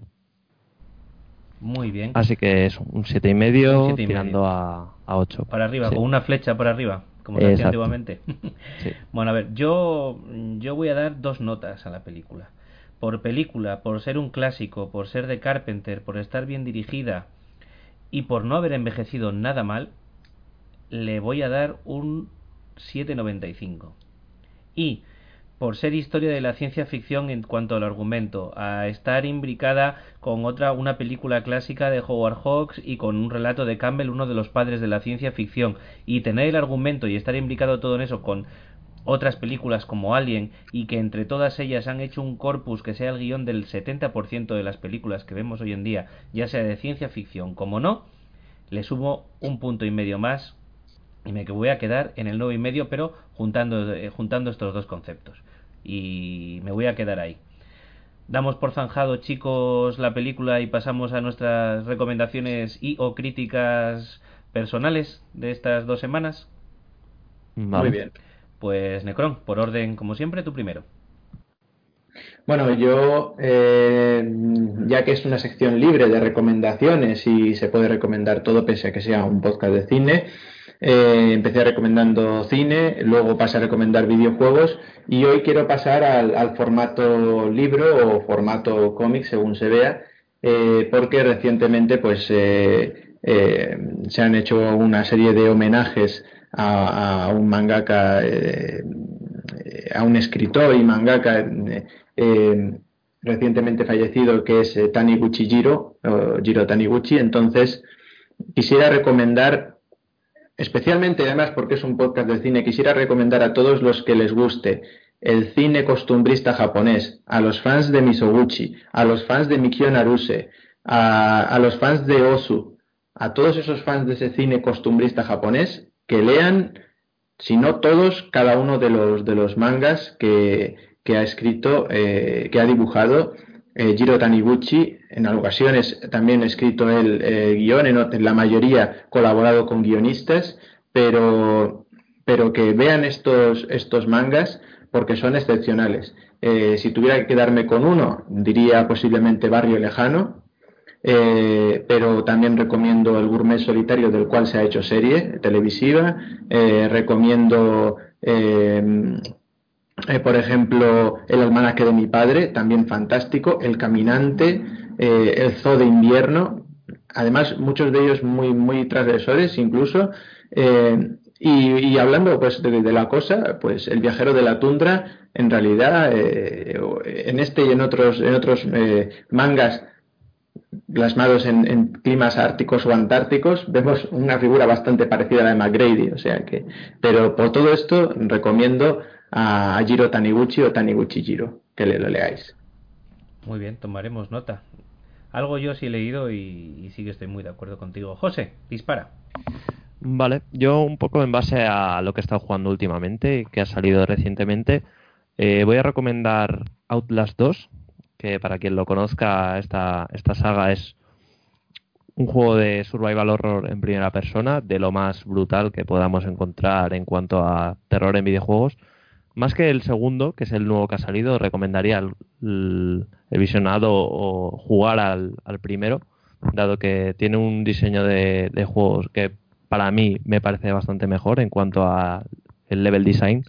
Pero este segundo título, para aquellos que hayáis jugado el, el primero, os va, yo creo que os va a impactar bastante, como lo sabe hacer este estudio Red Barrels y siempre y cuando seáis el, tipo de público que le gusta el gore, el miedo y meterse sobre todo en una atmósfera bastante oscura, ¿no? Y creepy, por así decirlo. Eh, es un juego que dura no demasiado, entre 6 y 7 horas, y se pasa bastante mal, en el buen sentido. Bueno, Pero muy interesante. Creo que eso nos gusta a todos por aquí en Eternia. Bastante, bastante. Me da a mí que sí. Eh, bueno, yo tengo una, una recomendación amplia porque voy a meter varias cosas, como vosotros sabéis. Si bien vosotros y aquí en Eternia muchos de nuestros compañeros y vosotros habéis disfrutado de un amplio y maravilloso puente, eh, pues bueno, a mí los idus y los hados pues han decidido eh, castigarme en soledad en casa y con, con, bueno, pues con un pequeño ataque estomacal. Así que he tenido tiempo para dedicarlo a la cultura visual y no visual. Y me he apuntado unas cuantas cositas. Primero me gustaría decir, y sin entrar en más, que John Wick para mí es eh, la jungla de cristal del siglo XXI. lo recomiendo, más la primera que la segunda, pero creo que, que, están haciendo un grandísimo trabajo y que es una película para el que le guste este género muy entretenida y muy, divertida de ver. Eh, para todo aquel que le guste el cine de kaijus, pero a la vez el cine de autor, eh, me gustaría recomendar Colosal de Nacho Vigalondo. No van a ver otra película igual no van a ver otra película igual con un Jason Sudeikis que me sorprende porque es un nombre al que al fin y al cabo yo solo le conocía del Saturday Night Live y me parece que hace un papelón. Y Anne Hathaway pues bueno pues es Anne Hathaway. No es una peli de bajo presupuesto ni una película eh, que no tenga chicha en absoluto. La recomiendo mucho. Y dentro del cine creepy de terror y un poco de serie B creo que The Void es también de lo por lo menos de lo mejorcito en este estilo que yo he visto durante este año que tampoco es que llevemos mucho, pero vamos ya casi hacia la mitad. Y en la parte negativa me gustaría hacer una pequeña reflexión. Supongo que muchos de nuestros oyentes y también varios de nosotros aquí en Eternia ha llegado el cable y ha llegado Netflix. Y cuando uno tiene mucho tiempo libre y no le apetece estar todo el, todo el rato leyendo o viendo pelis de alta alcurnia, pues se busca algo ligerito que ver en Netflix también. Y no sé cómo he llegado a la conclusión de que Netflix tiene casi todas las películas de Adam Sandler. Y me gustaría analizar un poquito el Señores del mundo del cine, incluidos Netflix, ¿por qué Adam Sandler? Es más, mundo en general, ¿por qué Adam Sandler? Eh, es más, un hombre que, oye, pues en su momento hizo eh, muy buen humor, eh, aunque para mí nunca fue una estrella, pero en el Saturday Night Live, un tío que, bueno, pues empezó haciendo pelis eh, o películas más destinadas al, a, lo joven y demás, pero bueno, muy interesantes, ¿no? O graciosas o simpáticas. Es un tío que ahora te saca dos, dos, dos comedias al año insufribles, en la que invita a otro tipo de eh, famosillos que ya han bajado de primera a segunda o a tercera y, y, que vende como churros sus películas a todas las plataformas como comedias espectaculares, graciosísimas y he estado en funerales más entretenidos. ¿Qué ha hecho Adam Sandler con su físico? Porque parece que bebió del cáliz equivocado en, en la tercera de Indiana Jones y eh, no, eh, no, entiendo ni, ni los personajes ni cómo una plataforma como Netflix le compra todas las películas. Se está haciendo de oro este hombre a base de hacer pelis que no le importan a nadie. En fin.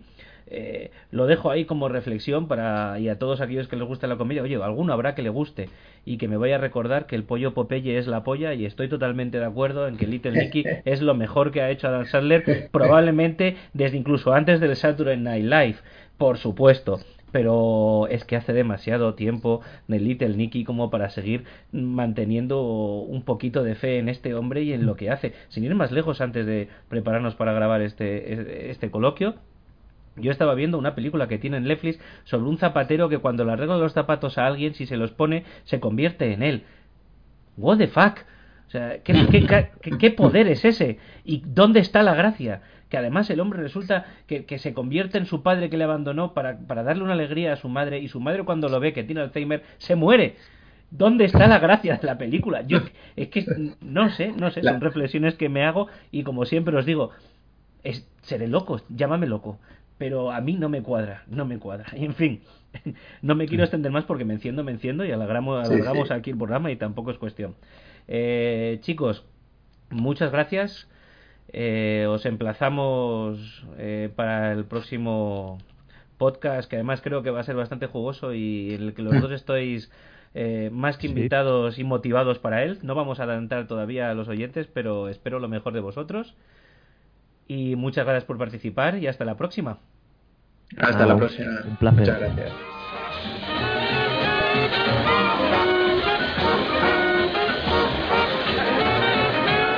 Bueno, y esto ha sido todo por hoy. Aquí estamos por finalizado podcast sobre la cosa.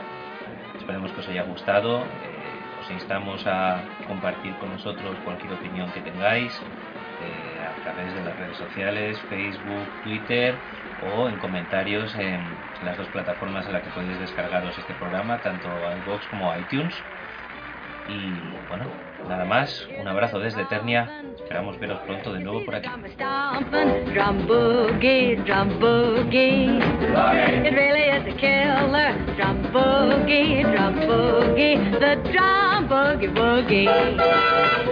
The rhythm offend you.